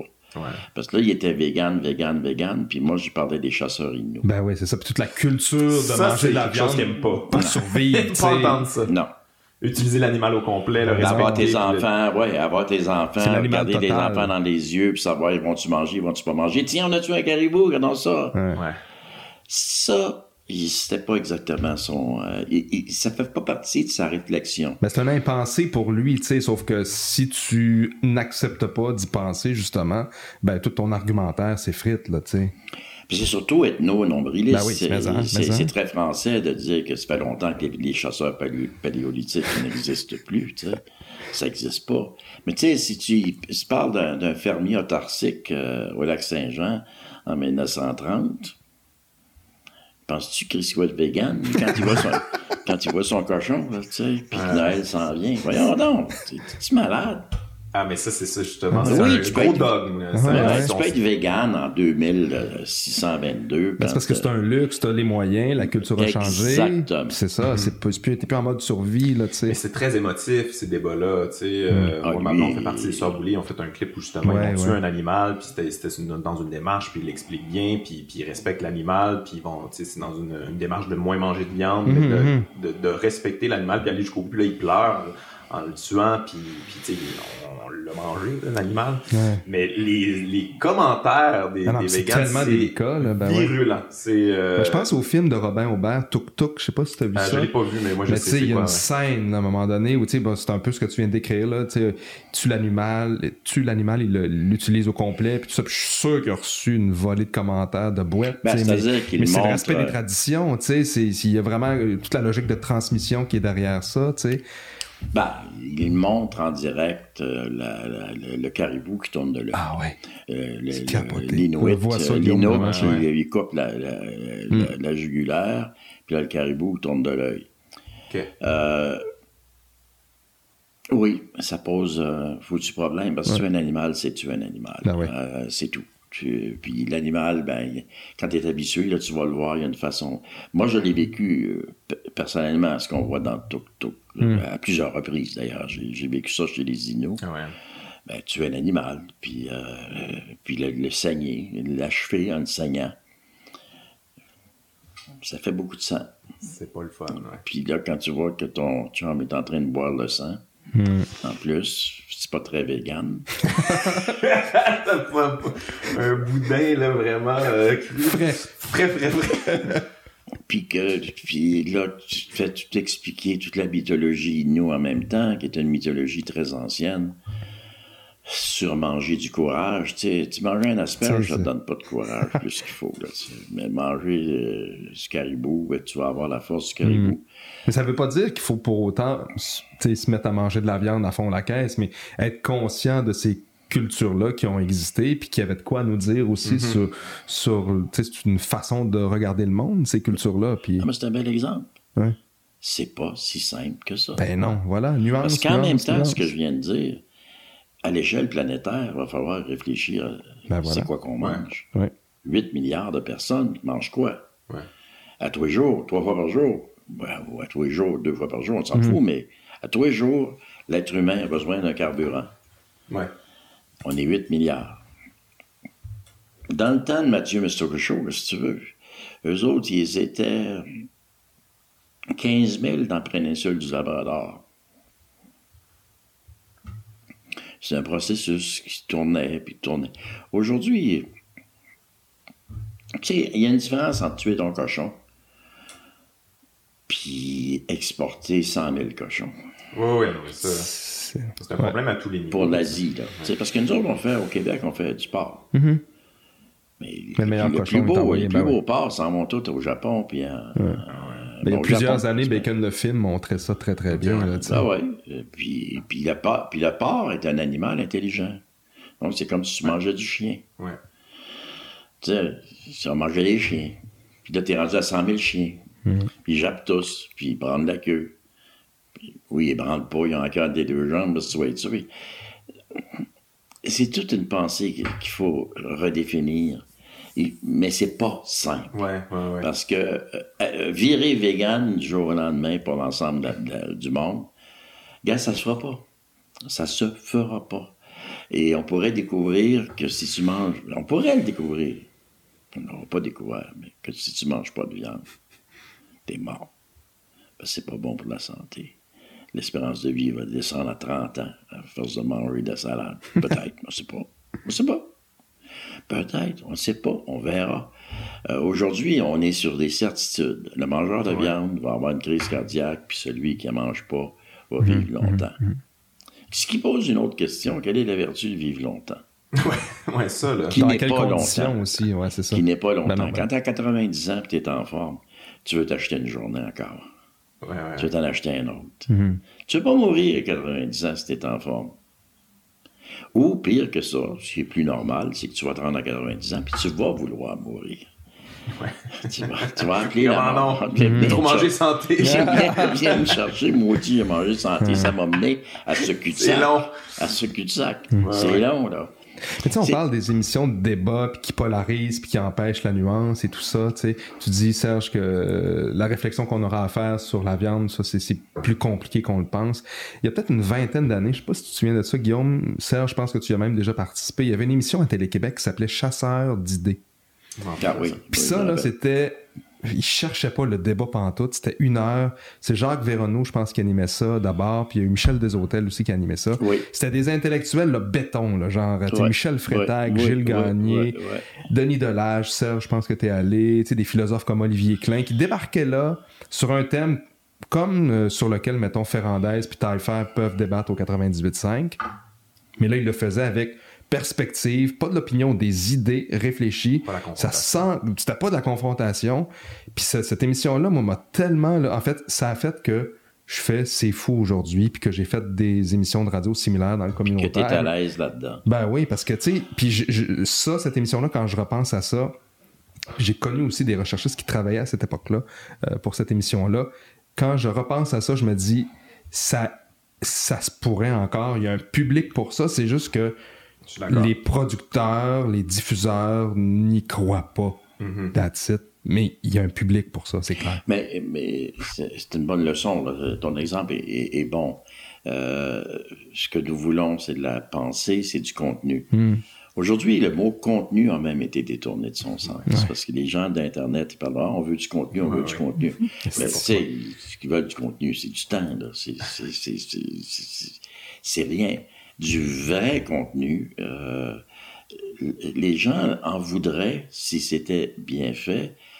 Euh, les gens, ça existait déjà à l'époque. Mhm. On a failli la télévision, hein, quelques télévisions. Tu sais, c'est quand même pas de magie refaire apostrophe, là, pour faire apostrophe comme apostrophe était. Mhm. Mais eux autres, ils ont roulé pendant tant d'années avec un- une richesse de contenu à cause des invités. Folle, ah oui. Ils avaient peur de rien. Ça, ils ils- ils s'attaquaient à n'importe quel problème, à n'importe quel roman, à n'importe quel auteur.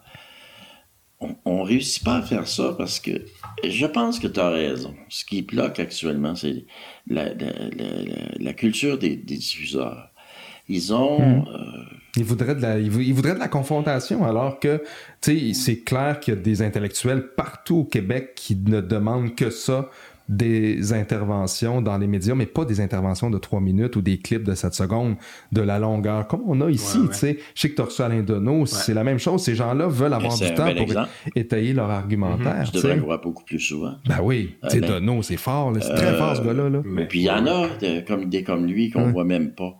Mais tu sais, quand tu dis que tu consacres, je sais pas trop, euh, d'heures de temps d'antenne à Télé-Québec euh, avec Pierre McSween, par Mhm. exemple. Mais c'est pas qu'il est mauvais, là, Pierre McSween. C'est Mais pas c'est- qu'il pas est mauvais. Tu mais veux il est pas que ça, tu sais. Mais, mais c'est pas qu'il est mauvais, c'est pas qu'il est bon. Moi, je pense qu'il est pas bon, Mm. là, mais il- Salutations, Pierre. non, euh, ça, c'est correct. Mhm. C'est ça que je veux dire. Mais c'est que ça prend d'autres, ça prend d'autres choses aussi. travail. Mais c'est même pas ça, ça devrait pas être à l'antenne. Mhm, mhm. C'est- C'est c'est pas que ça prend d'autres choses. Tu viens de perdre une demi-heure, tu viens de perdre une heure. Euh, puis il y en a combien de ça? euh, Ah non, ça, c'est fou. euh, tu sais, le guide pratique de ton budget personnel. Ah C'est fun, ça. tu, tu prends la télévision pour faire ça, tu sais. euh, moi, je l'ai déjà entendu dire, mais je, je sais que probablement que c'est une farce. Il devrait être humoriste, McSween. Qu'il fallait, quand tu avais une nouvelle relation, vérifier que vérifier les états financiers de ta blonde, ta future blonde. OK. Faisiez pas ça dans votre temps? euh, tu faisais pas ça dans ton temps, Serge? Es-tu malade? Dans mon... Es-tu malade? C'est quelque chose de plus... Ça nous laisse à penser qu'il y a une manière de vivre. Ouais, ouais. Tout le monde est dans le marde sur le plan économique à moins d'être riche. Regarde, J'aimerais ça qu'il commence son émission comme ça. Ouais, ouais, ouais, non, mais c'est ça. Euh, Il n'y a pas de vertu à acheter, pas acheter, etc. On est dans un système de consommation. Tout le monde sait que c'est fou. Ouais, il n'y a pas de recul sur le système. Euh, puis tout le monde sait qu'on est endetté. Puis tu- tu- tout le monde sait que si... moi, ça, je, je pourrais répondre de façon arrogante, effectivement. Ça m'intéresse pas parce que je suis riche, puis tu sais, j'ai de l'argent. euh, Ouais, je suis riche comme Crésus. tu sais. J'ai pas besoin de calculer. Moi, je dépense n'importe quoi, puis n'importe comment. C'est pas correct d'investir nos ondes avec des guides pratiques de la vie. Sais, par exemple, une demi-heure, une heure à Télé-Québec sur la psychologie, mettons. Tu t'en avec ça? Chaque être humain est différent. Tout le monde a ses problèmes. Ça sert à rien de généraliser. Tu vas pas. Guide. Ah ouais, puis, ben, tu- quand t'as épuisé la cuisine, Ouais, ça, il y en a eu. la psycho, pas, La déco. l'économie, la réno, les sports extrêmes, la, la, la réno extrême. Tu sais, tu veux voir un documentaire aujourd'hui? Impossible. Ouais. Impossible. Tu vas, ben, d'ailleurs, le syndrome est simple. Tu vas regarder euh, euh, un documentaire sur euh, les pingouins. Ça va être présenté par une personnalité, tu sais. Et il y a quelqu'un qui arrive près des pingouins, puis la moitié du documentaire, c'est la caméra est sur le monsieur ou la madame, Mhm. spécialiste des pingouins, qui va t'expliquer pendant une demi-heure, c'est une heure, disons, combien c'est dangereux d'aller voir ces pingouins-là, parce que ces pingouins-là ont le bec empoisonné, puis là, lui, il va s'approcher, puis... euh, c'est débile. Il n'y a personne qui, qui dit, prenez vos pilules, euh, allez vous faire soigner. On veut pas regarder ça.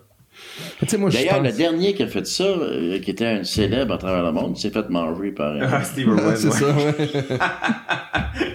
Ouais, c'est plate de se sentir comme ouais, c'est un peu mérité. Mais non, mais c'est parce qu'ils ont introduit cette idée que si je te fais quelque chose sur les crapauds, Mhm. j'ai la moitié du temps, ça va être moi. Ouais, ouais, ouais. Au lieu d'avoir ton heure sur les crapauds, puis enlève-toi donc. euh, ben, les, les documentaires autrefois, c'était ça, sur les animaux. là, je parle des animaliers. Mais ça peut être sur n'importe quoi. On aime Ouais, ça, ouais. les documentaires. Pierre Perrault était pas comme toujours à la caméra. Ben, on toujours- rend compte. euh, On le voyait quand le plat était trop large, malheureusement, tu sais. Ouais, C'était pas voulu. Mais tu sais, moi, je, je pense qu'il pourrait y avoir de la diversité, tu sais, des émissions de psycho, tout ça, mais il faudrait qu'il y ait de la place pour des trucs comme de la sociologie, de l'anthropologie, de la philosophie à la télé, tu sais. De l'histoire. De l'histoire. On dit que Ça, il y en a un l'histoire- peu quand même, mais, mais tu Non, sais, non, on dit que l'histoire, il n'y en a pas. Ouais. Parce Non, que- là, on va-tu débattre, on va être en confrontation? Oh, il y a un débat. on met, cette, là, histo- enfin, on met cette histoire dans un format. Ouais, ouais, ouais, non, je comprends ce que tu veux dire. euh, dans un format qui disqualifie l'histoire, tout simplement. Mais tu sais, moi, je pense à un truc qui est pas à la télé, mais à la radio en France, les chemins de la philosophie. Je sais Ouais. pas si tu vois ce que c'est. C'est mon très, émission très bon. préférée. Tu sais, c'est l'émission la plus podcastée de France C'est bien Culture. sais. dire. 2 millions de téléchargements Ça par intéresse mois. les gens, ouais. Tu dis, coudon, c'est pas un succès par défaut, là. Ça intéresse du monde, c'est la même chose ici au. Québec, tu sais. On pourrait faire ça à la télé, puis nous, à la radio, on le fait un peu, tu sais, mais il y a de la place pour ça. Il manque juste, je pense, comme je disais, de la, de la volonté. Puis je souhaite un jour pouvoir faire partie d'une émission comme ça, que ce soit derrière la caméra ou devant, mais parce que je sais, il y a trop de gens qui nous suivent, puis qui nous écoutent, puis qui nous écrivent pour qu'on pense que s'il n'y a pas de monde Ouais, ouais, ouais. pour écouter ça. C'est une espèce de servicieux, je pense que la télé font ce qu'ils font, puis ils se disent que ça fonctionne, c'est c'est qu'on va clair. continuer à le faire, on va continuer les mêmes valeurs d'espèce de cupidité. Tu veux pas trop bousculer les habitudes d'écoute, tout ça, mais Ouais.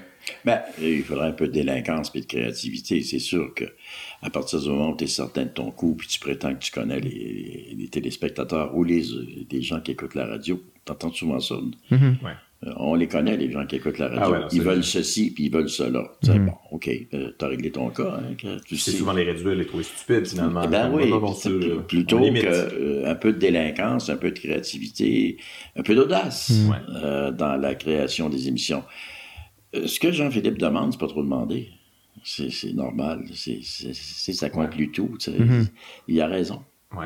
Mais la télé veut du spectacle. Puis quand on parlait euh, tout à l'heure de, de débat, ça c'est un beau spectacle. là. Les- Ouais. c'est- C'est des feux d'artifice, c'est c'est du sucre à quelque part. Il y a rien là-dedans, mais hum, c'est c'est c'est excitant. Je, je, je, je sens que j'écoute la bonne affaire en ce moment. Il se passe de quoi, tu sais. Je. C'est- Oui, je- mais tu pourrais, on pourrait le faire avec la- les idées, c'est c'est ça, avec des, des d'authentiques contenus de- d'émissions.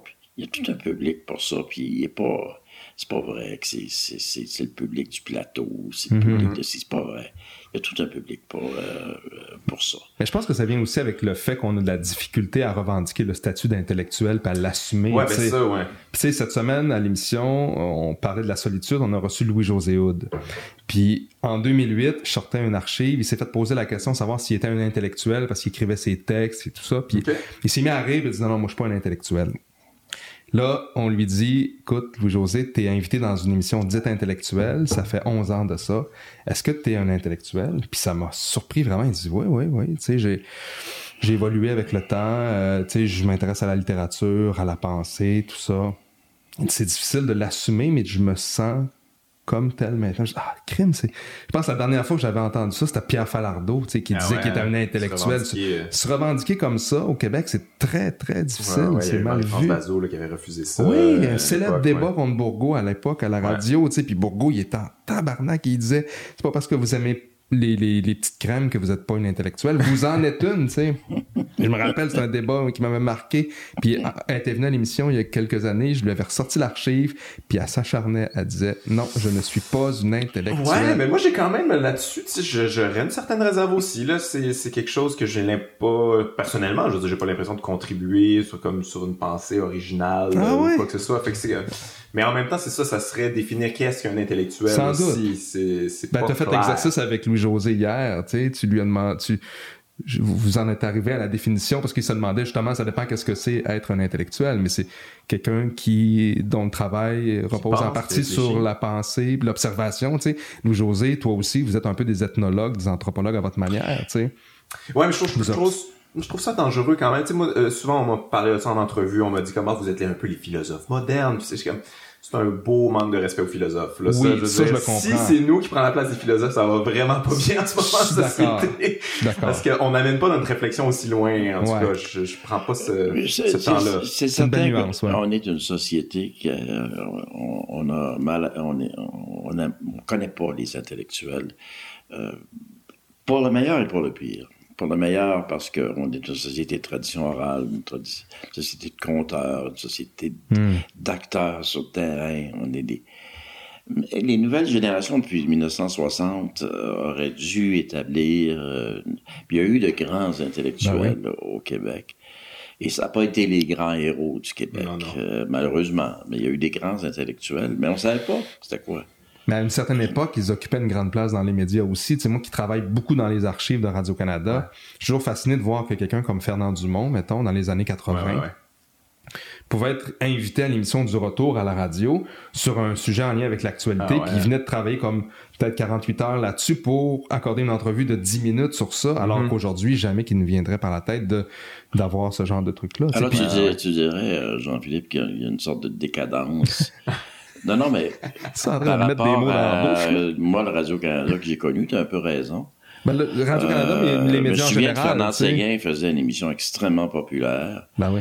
euh, où il recevait euh, ben, tu sais, la sel de la fameuse, semaine, là, là. ou le sel de la semaine. Ouais, ouais. Ça veut dire que les diffuseurs avaient un respect à ce moment-là. euh, Tu sais, pour inviter Fernand Dumont. Jack Kerouac, euh, qui ben était au ouais, sel ouais, de la semaine. Un Moi, écrivain. suis- là, tu Jack sais. Kerouac, ouais.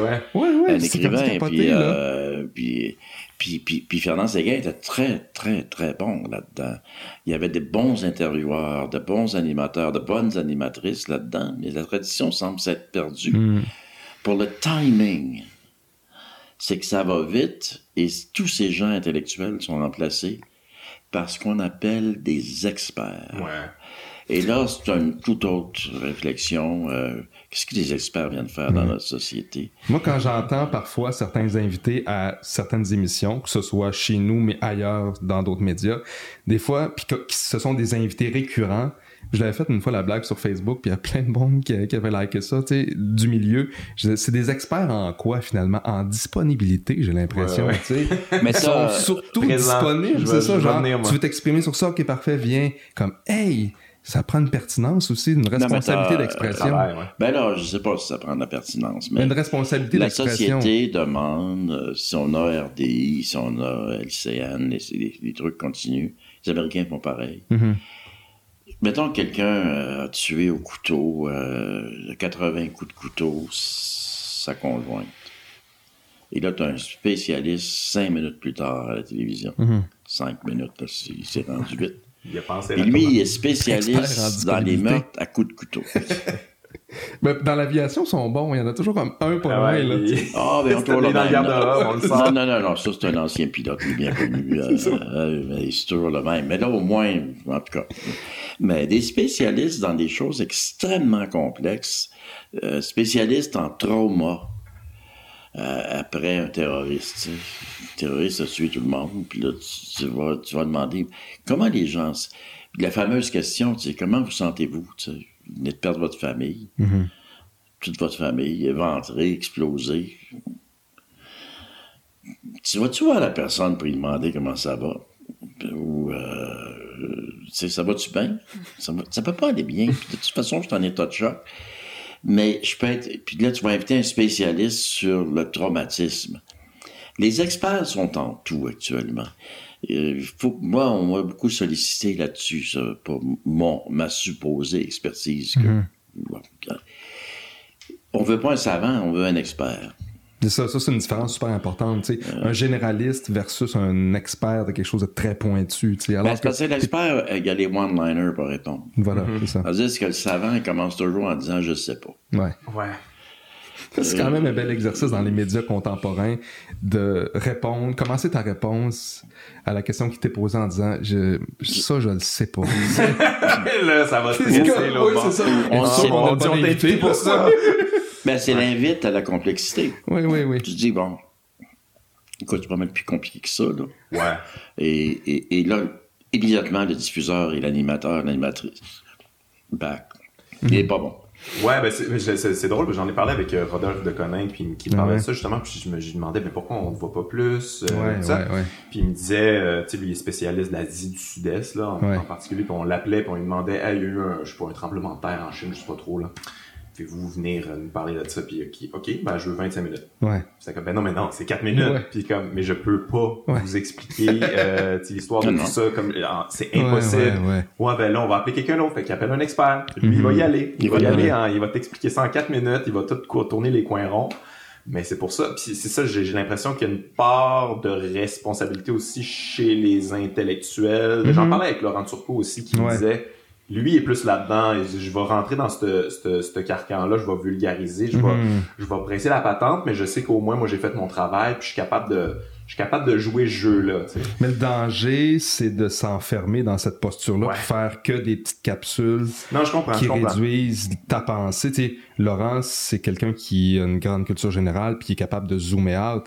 Mais c'est vrai qu'il peut parfois zoomer in pas mal, puis le danger, c'est peut-être de s'enfermer dans, dans ça. Bah, tu sais. Ouais, il- Il veut, il veut vulgariser l'histoire. Ouais. Euh, donc, vulgariser l'histoire, c'est être présent, parler d'histoire, être disponible, en parler, Ah ouais, etc. C'est très dur parce que c'est pas toi qui mènes le jeu. Euh, si tu menais le jeu, si tu étais propriétaire de la chaîne de télévision, ben, tu sais, tu, sais euh, Ah ouais. tu vas vulgariser l'histoire. Mais quand tu es à la remorque, euh, donc ce que Laurent va chercher, parce qu'il Mhm. est jeune encore, ce Ah qu'il va ouais. chercher, c'est les modes d'expression qui vont, qui vont lui permettre de... de- Parce qu'on a tous raison là-dessus. L'histoire n'est pas diffusée Absolument, actuellement, ah ouais. malgré qu'on nous réponde Ah, il y a des émissions d'histoire, ah, il y a des Mhm. émissions d'histoire. C'est pas vrai. c'est pas vrai, il n'y en a pas. Des vrais. Moi, j'étais un consommateur. un grand consommateur. Puis je serais un grand producteur. On m'a jamais téléphoné pour me dire, me proposer une. Et tout ce que j'ai proposé à la télévision dans ma vie, vous, vous, vous, vous, ririez si vous le saviez, toutes les fois que j'ai proposé des projets mhm. en histoire. Puis ça a été refusé du revers. Ah ouais. C'était, regarde, on prend pas ça. On prend pas ça. Puis c'était des histoires fantastiques extraordinaire qu'on aurait écouté là, ah, ah, ah, ah. mais jamais on. Euh, alors euh, si j'ai si ça s'est passé pour moi, ça mhm. s'est passé pour tout le monde. Euh, les diffuseurs veulent pas diffuser l'histoire. On a Historia. et ça, c'est un bel exemple. Le canal D, c'est Découverte, et le canal Historia, c'est Historia. Et c'est les deux canaux qui font le moins de découvertes et le moins d'histoires. Moi, personnellement, si j'étais ministre des Communications, je leur retirerais leur étiquette. Pas leur permis, parce que le droit, ont droit de continuer à diffuser des niaiseries, parce que Dieu sait quand diffuse des niaiseries, sérieusement. Il y, ben, il y avait diffusé à l'époque, euh, ben, je sais pas si ça, ça, passe encore, ça, Ancient Aliens, qui, qui, euh, qui associait des, mettons, les, les, pyramides ont été faites par les extraterrestres, il y a des experts qui viennent, viennent nous expliquer comment ça, s'est passé, comme, mon Dieu, c'est diffusé. j'ai tout vu ça. J'ai tout vu ça. Le gars avec les cheveux de même, Mais non, mais oui, mais euh, ou n'importe quoi, tu sais. Euh, en tout cas, je regarderai la programmation du Canal D. Je veux dire, c'est à pleurer. Mm-hmm. C'est à pleurer. Il devrait être sanctionné. Sanctionné en disant vous appelez pas Canal Découverte, vous appelez Canal euh, Schneck Schnack, mais n'importe quoi, inventez n'importe quel nom, mais vous n'êtes pas Canal de Découverte. Hmm. Euh, Historia, c'est un, scandale, c'est un pur scandale. Hmm. D'ailleurs, on produit peu. Hein? Ouais. On produit peu. Euh, et d'abord, il y a le contenu, mais aussi faire des séries revoir des personnages, hmm. refaire des séquences.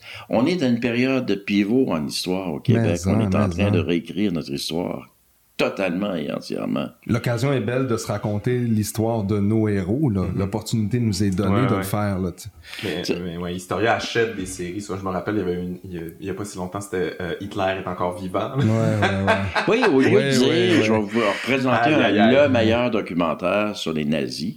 Ouais. Pas du tout. Hitler est encore vivant.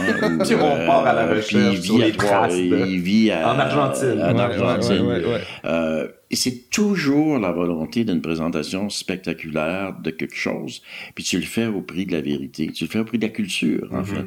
Parce que on oublie toujours qu'une société qui n'est pas éduquée, c'est une société à risque. C'est une, société dans le monde moderne. Mmh, ne pas être éduqué en 1822, c'était parfait parce que tu avais du plaisir dans la vie. Mais aujourd'hui, c'est compliqué, la vie. La démocratie est compliquée. Regardez ce qui se passe quand, on, on, a un échec en éducation comme société, puis ça vous donne Trump. 41% mmh. des supporters de Trump sont des gens non éduqués. Ah, c'est l'échec de, des systèmes d'éducation américains qui produit un groupe de monde qui, quand Trump dit quelque chose, ils y croient. Mais quand eux autres, ils regardent la télévision américaine, puis qu'il y a la théorie du complot, mm. La Terre est plate. Il y a beaucoup de gens scolarisés quand même aussi qui ont supporté Trump. ça, moi, c'est ce bout-là qui me fait freaker quand même. Là il y a beaucoup d'épais dans tout, dans toutes les ouais, classes. Pas de diplôme. c'est ça. la répartition des épais est mhm. assez démocratique. euh, dans la justice sur terre, c'est la belle répartition mais, mais, mais, mais, mais, il faut pas démissionner sur l'éducation. Mhm. Puis quand tu fais de la télévision, la télévision, ça doit servir à quelque chose au divertissement, c'est sûr, à la mhm. chanson, au théâtre, à tout ce qu'on voudrait bien, à rire, mais ça ne peut pas être seulement ça. Puis même, même alors, il n'y a rien de plus sexy qu'une émission d'histoire, ou qu'une émission de philosophie, ou qu'une émission de... Une émission sérieuse qui se respecte euh, dans le contenu qui est amené. Ben, tu sais, des fois, je pense, je tombe sur des extraits d'archives de Point de Mire, par exemple, avec René Lévesque. Ouais, je pensais à ça, justement. Tu sais, pour vrai, souvent, je me dis... il faisait de la télé, là. Si on reproduisait ce genre d'affaires-là avec un ou une bonne animatrice vulgarisatrice, euh, avec une grande culture générale, genre de René Lévesque, là, mais en 2019, aussi simplement avec un tableau, je sais pas quoi, je suis sûr que ça poignerait full. Vraiment. Mais c'est ça, ça prendrait de l'audace. Mais je, tu je regarde ça des fois, je me dis, ça, ça, ça a bien vieilli malgré tout. Ouais, ouais. C'est quelque chose de pédagogique. de- Enfin. Il est avec son tableau, là, il nous explique tout ça. Mais c'est-à-dire, il nous explique des choses qui, qui sont à expliquer encore aujourd'hui et à répéter en 2019. C'était en 1960. Ouais, puis il y a de nouvelles complexités du monde à. à- Ben, en à 1960, expliquer, tu sais. euh, René Lévesque, il y, a des, il, y a des, il, y a des, il y a des archives qui le Mhm. montrent en train d'expliquer Israël Ouais, ouais. et la Palestine. Tu sais, il explique aux Québécois, c'est quoi cette affaire-là? Ouais. Comment ça se fait qu'Israël est venu au monde? Euh, c'est quoi la décision? Euh, c'est qui les Palestiniens? Pourquoi qu'ils se- qu'ils ont vendu leur terrain puis qu'ils se sont tassés? Il explique tout ça avec une craie et un tableau. Ouais. Bon, aujourd'hui, avec l'informatique et tout ce qu'on a, et les moyens techniques, on pourrait faire mieux en vulgarisation, mais on pourrait raconter. Euh, En conclusion sur ce sujet-là, je dirais, c'est toujours la même chose. La qualité de ton histoire, la qualité de ta présentation, la qualité de ce que tu fais dans n'importe quel domaine. Si tu fais de la chanson, chante comme du monde. Euh, Présente-moi quelque chose.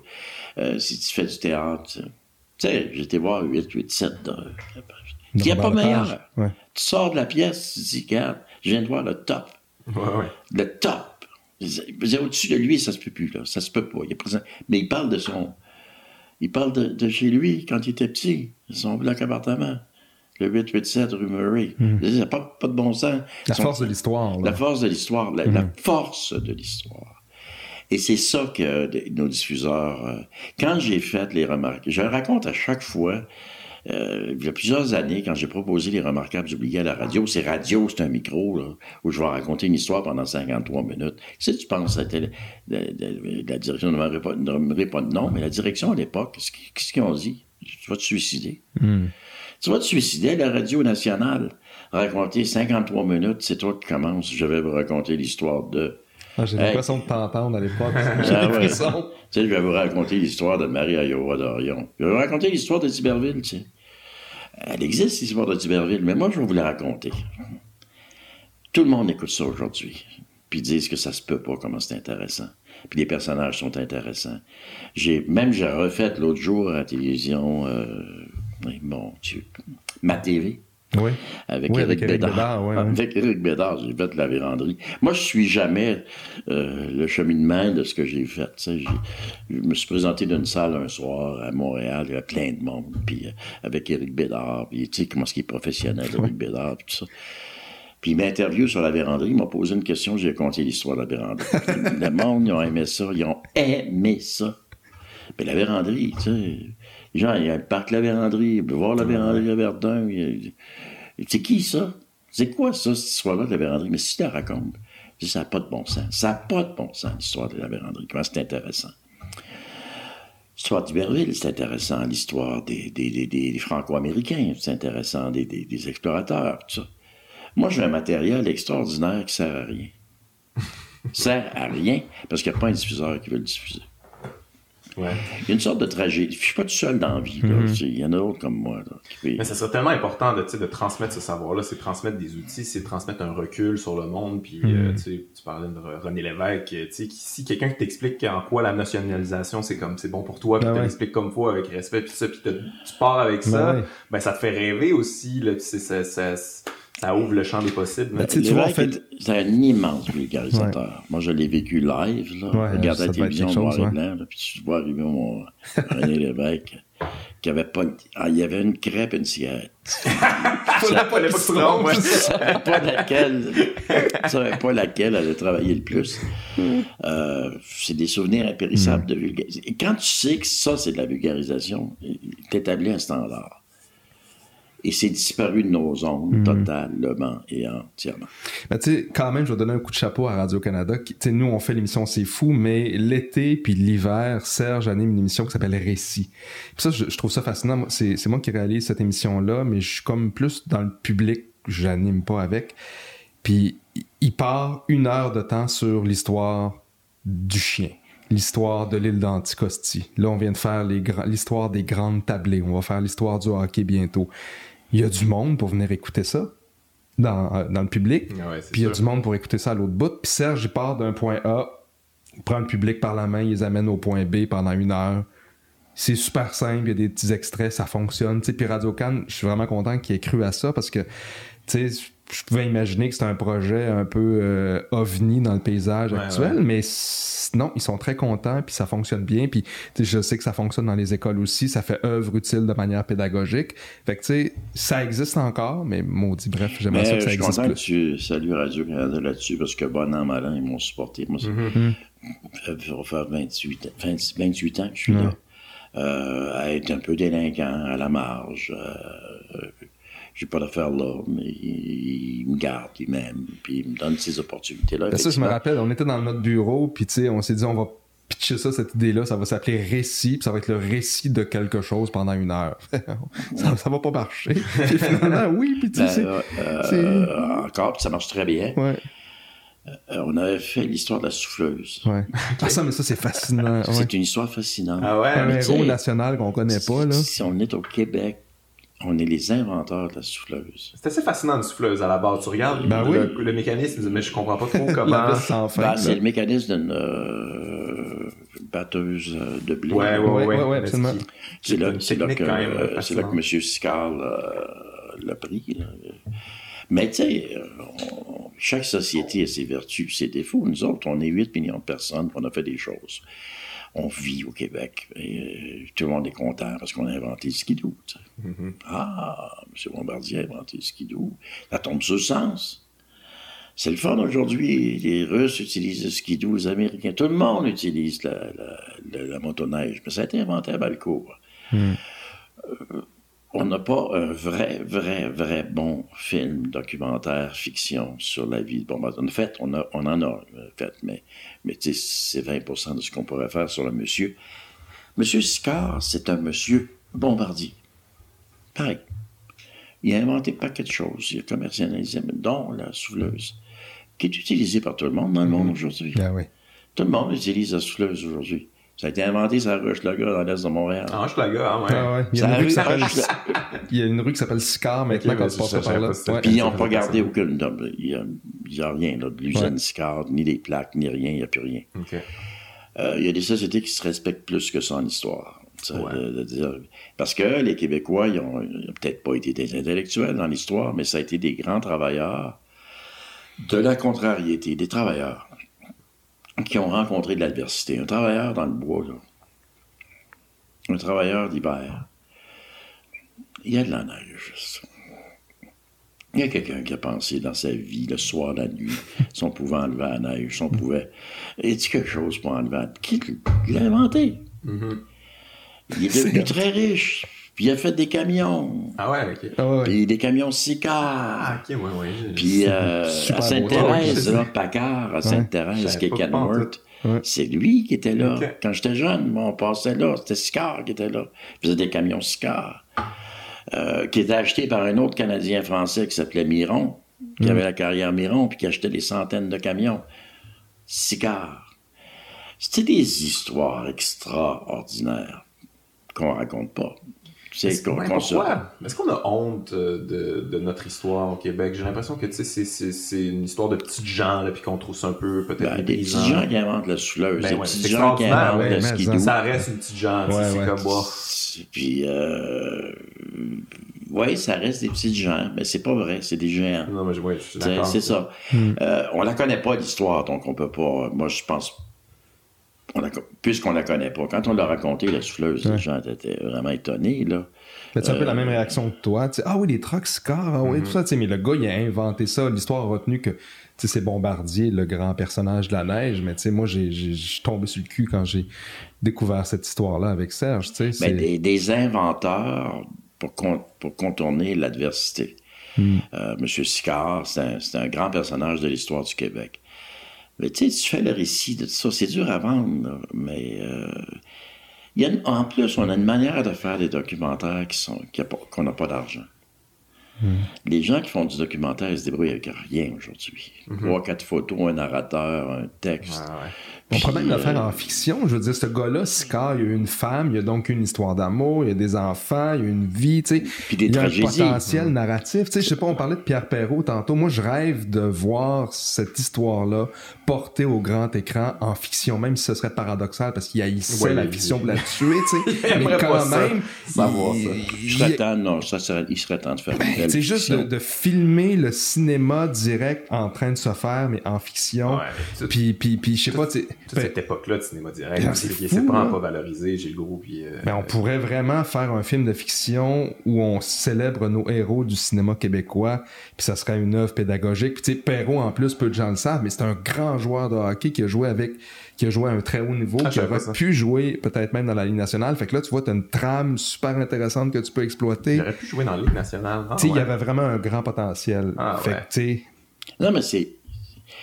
On n'a pas d'argent. On met pas... Les diffuseurs ne mettent pas d'argent là-dedans. De l'argent. Hmm. Le Québec est quand même assez riche. Mais tu vas mettre beaucoup d'argent dans la reconstitution historique de Sér- Séraphin Poudrier en cinéma. Mhm. En cinéma. Il a été fait en cinéma.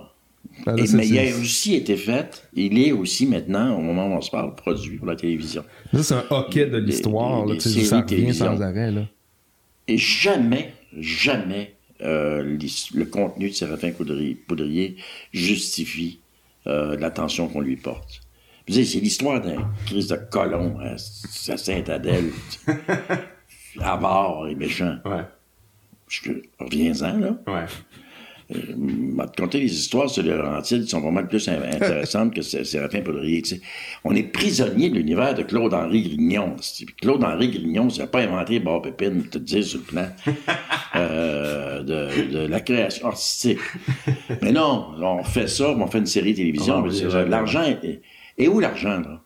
Pour faire, disons qu'on le ferait là, sur M. Sicard avec Tragédie, il est mort. Ouais. Ils ont vendu euh, au Cimard de Sorel, puis ça a été vendu à Kenworth, puis, C'est devenu une grande compagnie finalement, puis tu sais, tout ça est parti d'ici. là. puis, Ouais, puis ouais. bien d'autres, puis bien d'autres. C'est des choix de société, tu sais. je veux dire, moi, ça, j'étais pas Voilà. au courant de ça, mais je sais que Marie-Pierre Morin a congelé ses œufs euh, pour...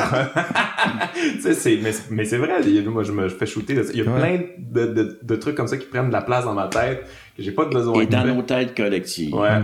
Mais ça, c'est capoté parce que ça vient à nous sans qu'on le veuille. Oh, ouais, tu moi, je, consomme pas ça, là, mais je sais ça. Pas Colonisation pourquoi. de notre Pas esprit, tu besoin. Ouais. Pas besoin, il va, Ouais, il ouais. va rentrer pareil. Ça, Ouais. ça va pour tout le monde.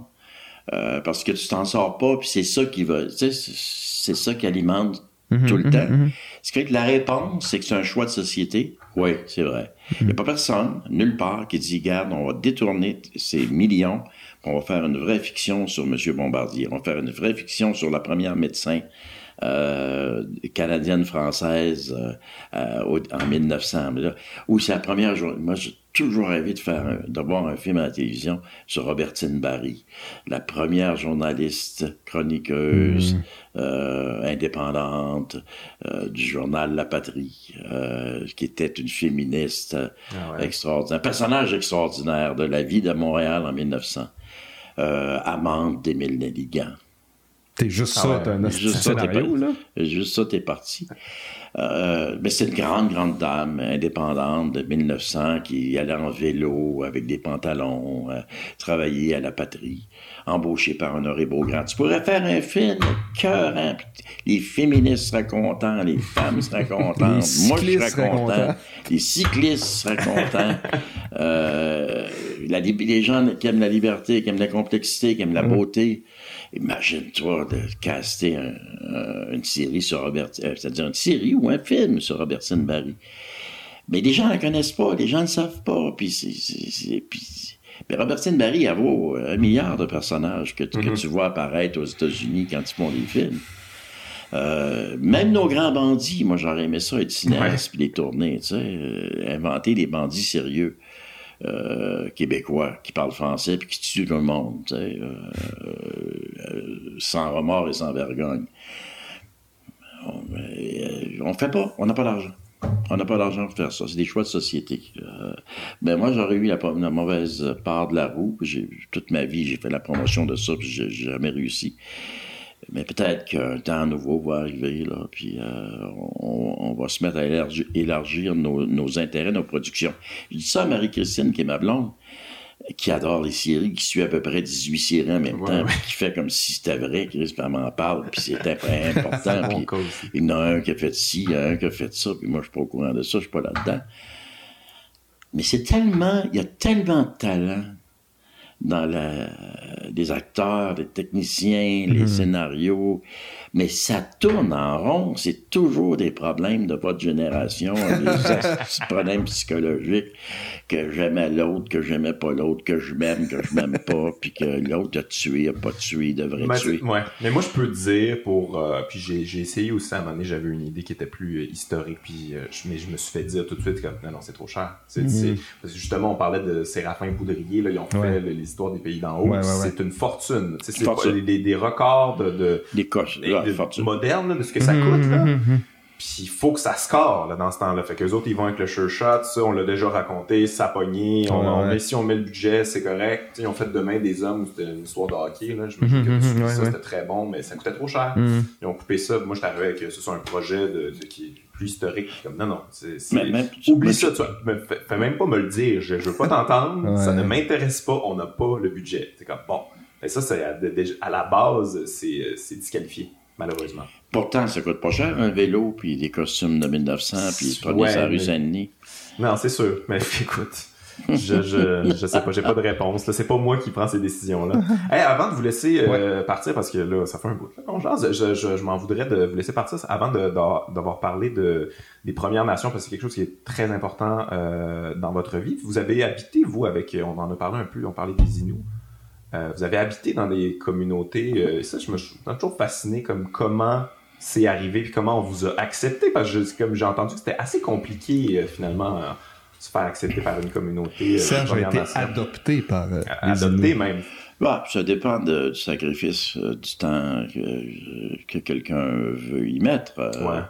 Euh, moi, je, je, je, suis montréalais, alors j'ai pas de facilité avec le territoire au départ. Je suis, je suis de l'est de Montréal, mais j'ai commencé humblement en 1969. Euh, je, suis arrivé avec mon pack-sac dans une communauté très isolée à l'époque. En 1969, la communauté où j'arrivais, c'est Equanchit-Mingan. Euh, il n'y avait pas de chemin pour s'y rendre. Il fallait rentrer par avion. Il fallait, euh, il y avait le bateau qui approvisionnait. Donc, c'est très isolé, très sauvage. Et euh, les premiers mois, d'ailleurs, récemment, on en a parlé de ça, hein, de l'adaptation, les premiers mois. Avec Joséphine Bacon, Solitude. Solitude. Ouais. T'es tout seul. T'es vraiment lâché lousse. Là. Ben, j'étais à 950 km de Montréal ou à 1000 km de Montréal, si on veut, mais c'est pareil comme si j'avais été en Thaïlande. Ah euh, en 69, il n'y a personne qui parle des Autochtones. Le mot n'existe même pas. On parle des Sauveurs, on parle des Indiens, on parle de n'importe quoi. On les connaît pas, on sait pas ce qu'ils sont, on s'en sacre bien. Puis, euh, regarde, c'est le dernier... Euh, 60, moi, quand j'ai commencé, c'était ça. Là, et puis, euh, je me, je me, retrouve comme dans un autre, sur une autre planète. Les gens parlent pas, euh, beaucoup de gens parlent pas français. Ben, c'est ça. Euh, les jeunes parlent français. Euh, mais tous les gens que je connaissais étaient unilingues, Inou, tu sais, Inou Aïmoun. Donc, c'est pas ta langue. Le menu est pas le même non plus. tu manges pas ce que tu connais tu manges pas de cette façon-là, les aménagements intérieurs sont pas les mêmes, euh, tu couches pas, tu dors pas de la même façon, puis tu passes tes journées, puis les, premiers deux mois, c'est la solitude absolue. Là, euh, les gens t'étudient, okay, ouais, c'est ça, c'est ça que ils te regardent, ils vont voir si tu t'offres, parce que les autres, ils connaissent ça. euh, moi, je savais pas, mais je l'ai su plus tard. Mais avec Shit, Megan, ils connaissaient les anthropologues depuis les années 30. Les Américains y allaient. Fait qu'il évaluait les anthropologues. Euh, quand il envoyait un, il, essayait de savoir s'il était bon, s'il était pas bon, résistant, pas résistant, quel caractère, quelle personnalité, ils discutaient ça entre eux. Moi, ils m'ont classé tout de suite, puis euh, j'ai eu la chance qu'ils m'ont rabaissé à l'état d'enfant. C'est-à-dire qu'il connaît rien, il sait rien, puis on va, on va, on va le prendre à zéro. Ouais, sinon, il va mourir ici. Là, on, va, le prendre sur on va le prendre sur notre aile, puis on va en faire un, un humain. Ce qu'ils ont fait, euh, j'étais dans la position de l'apprenti. J'ai appris la langue, j'ai appris les, mythes, j'ai appris euh, leur histoire réelle, les familles, la parenté, les manières, les façons de monter d'un canot, les façons de voyager. J'ai tout appris ça pour rien, parce que ça m'intéressait pas en soi.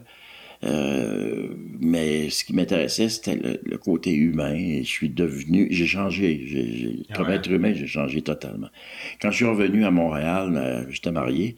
Ma femme, j'étais marié, mais dans le temps des années 68, à la manière des années 68, euh, on s'est marié avec ma femme, puis elle, elle faisait ce qu'elle voulait. Moi, je faisais ce que je voulais, puis j'ai sacré mon camp. On s'est marié, puis je suis parti. Je suis parti dans, dans le Nord. Mais quand je suis revenu, elle m'a dit euh, Gat, euh, il s'est passé de quoi, là T'es pas le même. Et euh, des leçons de vie, j'ai appris beaucoup de leçons de vie que j'ai gardées par la suite. La façon de regarder la nature, cette fameuse patience que les gens mm-hmm. me reconnaissent. Je l'ai appris là. J'ai vu que le temps, il se déroulait pas de la même façon qu'à Montréal. Du tout, du tout, du tout. Euh, puis euh, l'émerveillement pour la nature, c'était très beau, c'était très beau. Euh, pour moi, c'était très beau. je découvrais la boréalie, les épinettes noires, la mer, les lacs, les ruisseaux. Non, non, y a une expérience extraordinaire, mais la traversée culturelle, c'est quelque chose, le terrain culturel, c'est quelque chose qui est bouleversant. Il faut que tu en payes le prix. Et, mais quand j'ai fait toutes les épreuves, puis j'ai continué à être là, puis j'ai continué à être là. Là, le lien, le lien était fait. Le lien mm-hmm. était fait, tout simplement. Et il, existe, le lien existe encore aujourd'hui. Euh, puis c'était plus grave, vaste que ça, parce qu'il savait que je m'intéressais aussi aux, Amérindiens en général, parce que je leur apprenais beaucoup de choses sur les autres. Puis eux autres, ils savaient pas, ils connaissaient pas les, les Sioux, les Apaches. Tout ça, j'avais mon meilleur ami, j'y contais toutes sortes d'histoires. L'histoire de Geronimo, l'histoire de, de Sitting Bull, puis tout ça. on avait un fun fou. donc, on baignait dans l'amérindianité euh, tout le temps. J'ai eu la chance aussi d'avoir des amis personnels de mon âge, puis j'avais 20 ans à l'époque, d'une intelligence supérieure parle de gens euh, que tu rencontres dans la vie. Tu vois. Georges qui était avec qui je me tenais, tu vois pas ça, tu rencontres pas ça tous les jours dans la vie. Hein. il te regardait, tu, le voyais, juste à le regarder, tu savais, là, c'était un renard, un genre de, de, renard complexe, rusé, un malin, là, tu. Tu pouvais pas l'enfiroiper. On a eu tellement de plaisir ensemble. tellement de plaisir. Puis c'est un. Puis j'en parle dans mes livres de Georges sur sa mort, sur, le malheur de sa vie, qui est le malheur des, euh, qui est le malheur des Inuits. Euh, c'est tout. Il est mort à 55 ans de, de diabète, d'alcoolisme, de, mauvaise vie. Il, s'est tellement maltraité à son, son corps. En fait, il voulait pas vivre, il s'est autodétruit. Comme beaucoup d'Inuits se sont ben autodétruits au moment de la sédentarisation. Puis moi, je les ai connus, je savais pas. J'ai eu une chance inouïe. Mm. Je les ai connus au moment de la sédentarisation. Mm-hmm. Ce que je veux dire, quand je suis arrivé en 69, il y avait beaucoup de tentes. Il y avait des maisons du gouvernement, mais il y avait autant de tentes que de maisons. Donc, il était vraiment en train de passer des tentes aux maisons. Euh, et, donc, j'ai connu des gens de la forêt. Ça aussi, c'est pas donné à toi. Je savais pas, à 20 ans, tu peux pas savoir ce qui t'arrive. Moi, je savais pas que j'étais en train de, de voir les derniers puisque les derniers n'existent plus aujourd'hui. C'est des mhm. gens, aujourd'hui, des maisons, c'est des mhm. consommateurs comme vous et moi, c'est des voyageurs internationaux, c'est... Mais moi, j'ai connu là, des gens de la forêt. Tu regardais, là, il y avait la peau, euh, il était plissé comme, comme euh, l'écorce. Ils avaient les jambes marquées parce qu'ils avaient trop porté de charge. Ils, sentaient l'épinette. Ils étaient, dans les maisons, ils étaient en dehors de leur monde. Puis je les ai interviewés, je les ai touchés, puis je savais pas que j'étais en train de toucher à des, grands héros de, des, temps, des temps immémoriaux. Euh, puis j'étais sensible hein, à ça, je suis pas fou, là. Peut-être en hmm. psychose, mais pour moi, je rencontrais des gens. Non, mais tu m'en parles, je suis ému, tu sais. Non, non, j'ai rencontré les plus grandes personnes au monde. Sais, Mathieu Messococho, Damien Messococho, ces gens-là avaient 90 ans, 95 ans. Elisabeth Nolin, c'était 90 ans c'est supposé être mort. Il n'y avait pas de médecine, eux autres. Là. Il n'y avait pas de CHSL. il n'y avait pas de CHUM, il n'y avait pas de ci, il n'y avait pas de ça. Ils n'ont pas passé de résonance magnétique. Ces, ces gens-là, ils ont vécu toute leur vie sans médecin, ils ont, sans manger de la bouffe de consommation. Mais oui, hmm. ça, ça, fait une euh, différence. Euh, Regarde, tout, tout, tout, sans rien, là, tu sais. Ils n'ont pas été en ville, ils n'ont jamais été à Cécile, ils n'ont jamais vu. Puis à l'époque, il y en avait, là, il n'y avait, pas de voiture dans le village quand je suis arrivé. Pas d'automobile. Euh, C'est-à-dire que c'est spécial, là. Tu vois des tentes, les gens vivent dans les tentes, puis c'est un autre monde. Je l'ai vu, je, je l'ai connu, puis... Euh, c'est comme ça que je suis devenu un Inou, là, tu sais, à force de persévérer, puis, euh, puis je suis rentré dans leur tête aussi. Mes études, mes recherches, c'était ce qu'il y avait dans leur tête. Ils le savaient. Puis je les ai aimés euh, inconditionnellement tout le temps. C'est du monde. Puis j'ai travaillé ailleurs aussi beaucoup. Hein. Moi, je, travaillais là-bas, là, c'est Quanichit, mais Tashquan, la Romaine, euh, mais euh, dans ma vie, euh, des années 70 jusqu'en 80, je me suis ramassé euh, dans des villages semblables au Yukon, territoire du Nord-Ouest, du côté des Cris. J'étais partout. Et au Québec, je peux me vanter d'avoir été dans toutes les communautés, sans aucune ah exception. J'ai séjourné dans toutes les communautés. Euh, mais c'est un monde que je connais beaucoup, que j'aime beaucoup, mais duquel je me suis retiré aujourd'hui. Euh, à part mes liens personnels mm-hmm. avec des gens que je connais. Je ne veux plus paraître dans le, devant le public pour parler des questions autochtones. Ouais, Question de retraite, là, tu sais. Euh, ben, c'est que en tout cas, du côté francophone, euh, les Inuits ont développé des gens. Il y a beaucoup de gens chez les Inuits qui représentent maintenant les Inuits, mhm. qui en parlent très bien. Bon, ils sont pas forts, de pas forts en histoire, mais ils mhm. sont euh, extraordinaires en communication. Mhm. Mais aurais-tu peur, parce que je te, connais quand même assez bien, aurais-tu peur que ce soit perçu comme de l'appropriation culturelle? Maintenant, on t'a accusé de ça. Je pas, perçu. Ouais. pas perçu, c'est de parler à la place d'eux. Euh, il y a un temps pour toute chose. Moi, à mon époque, il n'y avait personne qui s'occupait d'eux autres. Il n'y a personne qui parlait d'eux autres. Puis tout ça, on a fait œuvre utile. Mm-hmm. Mais le peuple rieur est pour moi un testament. C'est ouais. dans le bâton. Paf, fini. Euh, fini. Moi, mieux parler du Canadien de Montréal. Euh, c'est fini. Non, ça, c'est une période de ma vie qui est terminée. Mais je trouve ça fort, si tu me permets, Serge, de, de reconnaître ça, puis de dire, ah, OK, en fonction de l'époque, ça change. Puis ça, ça, ça montre bien un grand trait de la personnalité de Serge qui est la capacité de rouler avec les coups puis de s'adapter aux changements puis tout ça. il a fait œuvre utile pendant toutes ces années-là. Il reconnaît que peut-être maintenant c'est moins. Mais non, mais à l'époque, nous autres, on était bien utiles. D'ailleurs, aujourd'hui, je pourrais regarder les jeunes, vous avez que vous sauriez rien de votre culture si on n'avait pas été là. Nous autres, ah pour la, tenir à bout de bras, tu sais, passer des heures à colliger les connaissances animales, les lexiques animaux. C'est pas vous autres qui vous étiez pas au monde. Uh aujourd'hui, vous connaissez toutes les chanteuses américaines, mais mm-hmm. euh, les animaux, c'est vos grands-pères qui connaissaient ça. Puis ces anthropologues qui sont arrivés dans le travers puis qui ont sauvé, là, mm-hmm. ben ça, ils savent. De toute façon, c'est une discussion fictive, parce que tout le monde sait ça. Mais euh, on a été utile, mais là, on ne l'est plus, puis on l'est moins. Euh, les politiciens, tu sais, mon ami Jean-Charles Pietachot à Equanichit, qui était le village où j'étais, que j'ai connu jeune. Lui, il va à la télévision, puis euh, il est fantastique, là, puis il est un bonhomme extraordinaire. n'a plus besoin d'intermédiaires, puis de, de, gens qui, qui, vulgarisent, qui font la promotion, c'est terminé. Non, non, euh, là-dessus, peut-être, de toute façon, j'ai terminé physiquement et mentalement. je suis plus capable, je suis plus capable de, de, de, continuer. Mais tu sais, c'est comme n'importe quoi, c'est les mondes que je traverse. Là, je suis en... Là, je fais de la radio. Mm-hmm. J'étudie ça avec Jean, philippe Toujours aller plus loin, toujours explorer, euh, puis voir jusqu'où on peut aller. ce que j'aime de ces fous, c'est on est toujours en train de chercher quelque chose et d'évoluer. Je sais pas ce que. Bon, le format il est toujours le même, mais on est toujours en train. Mm-hmm. À chaque semaine, vous verrez les, les gens de ces fous en train de se casser la tête. C'est un sujet impossible. et ça, j'aime ça. Euh, j'aime ça. Continuer à être actif sur le plan intellectuel et cette obligation d'écrire l'éditorial à chaque. Euh, je crois que Jean-Philippe a commencé à en écrire maintenant.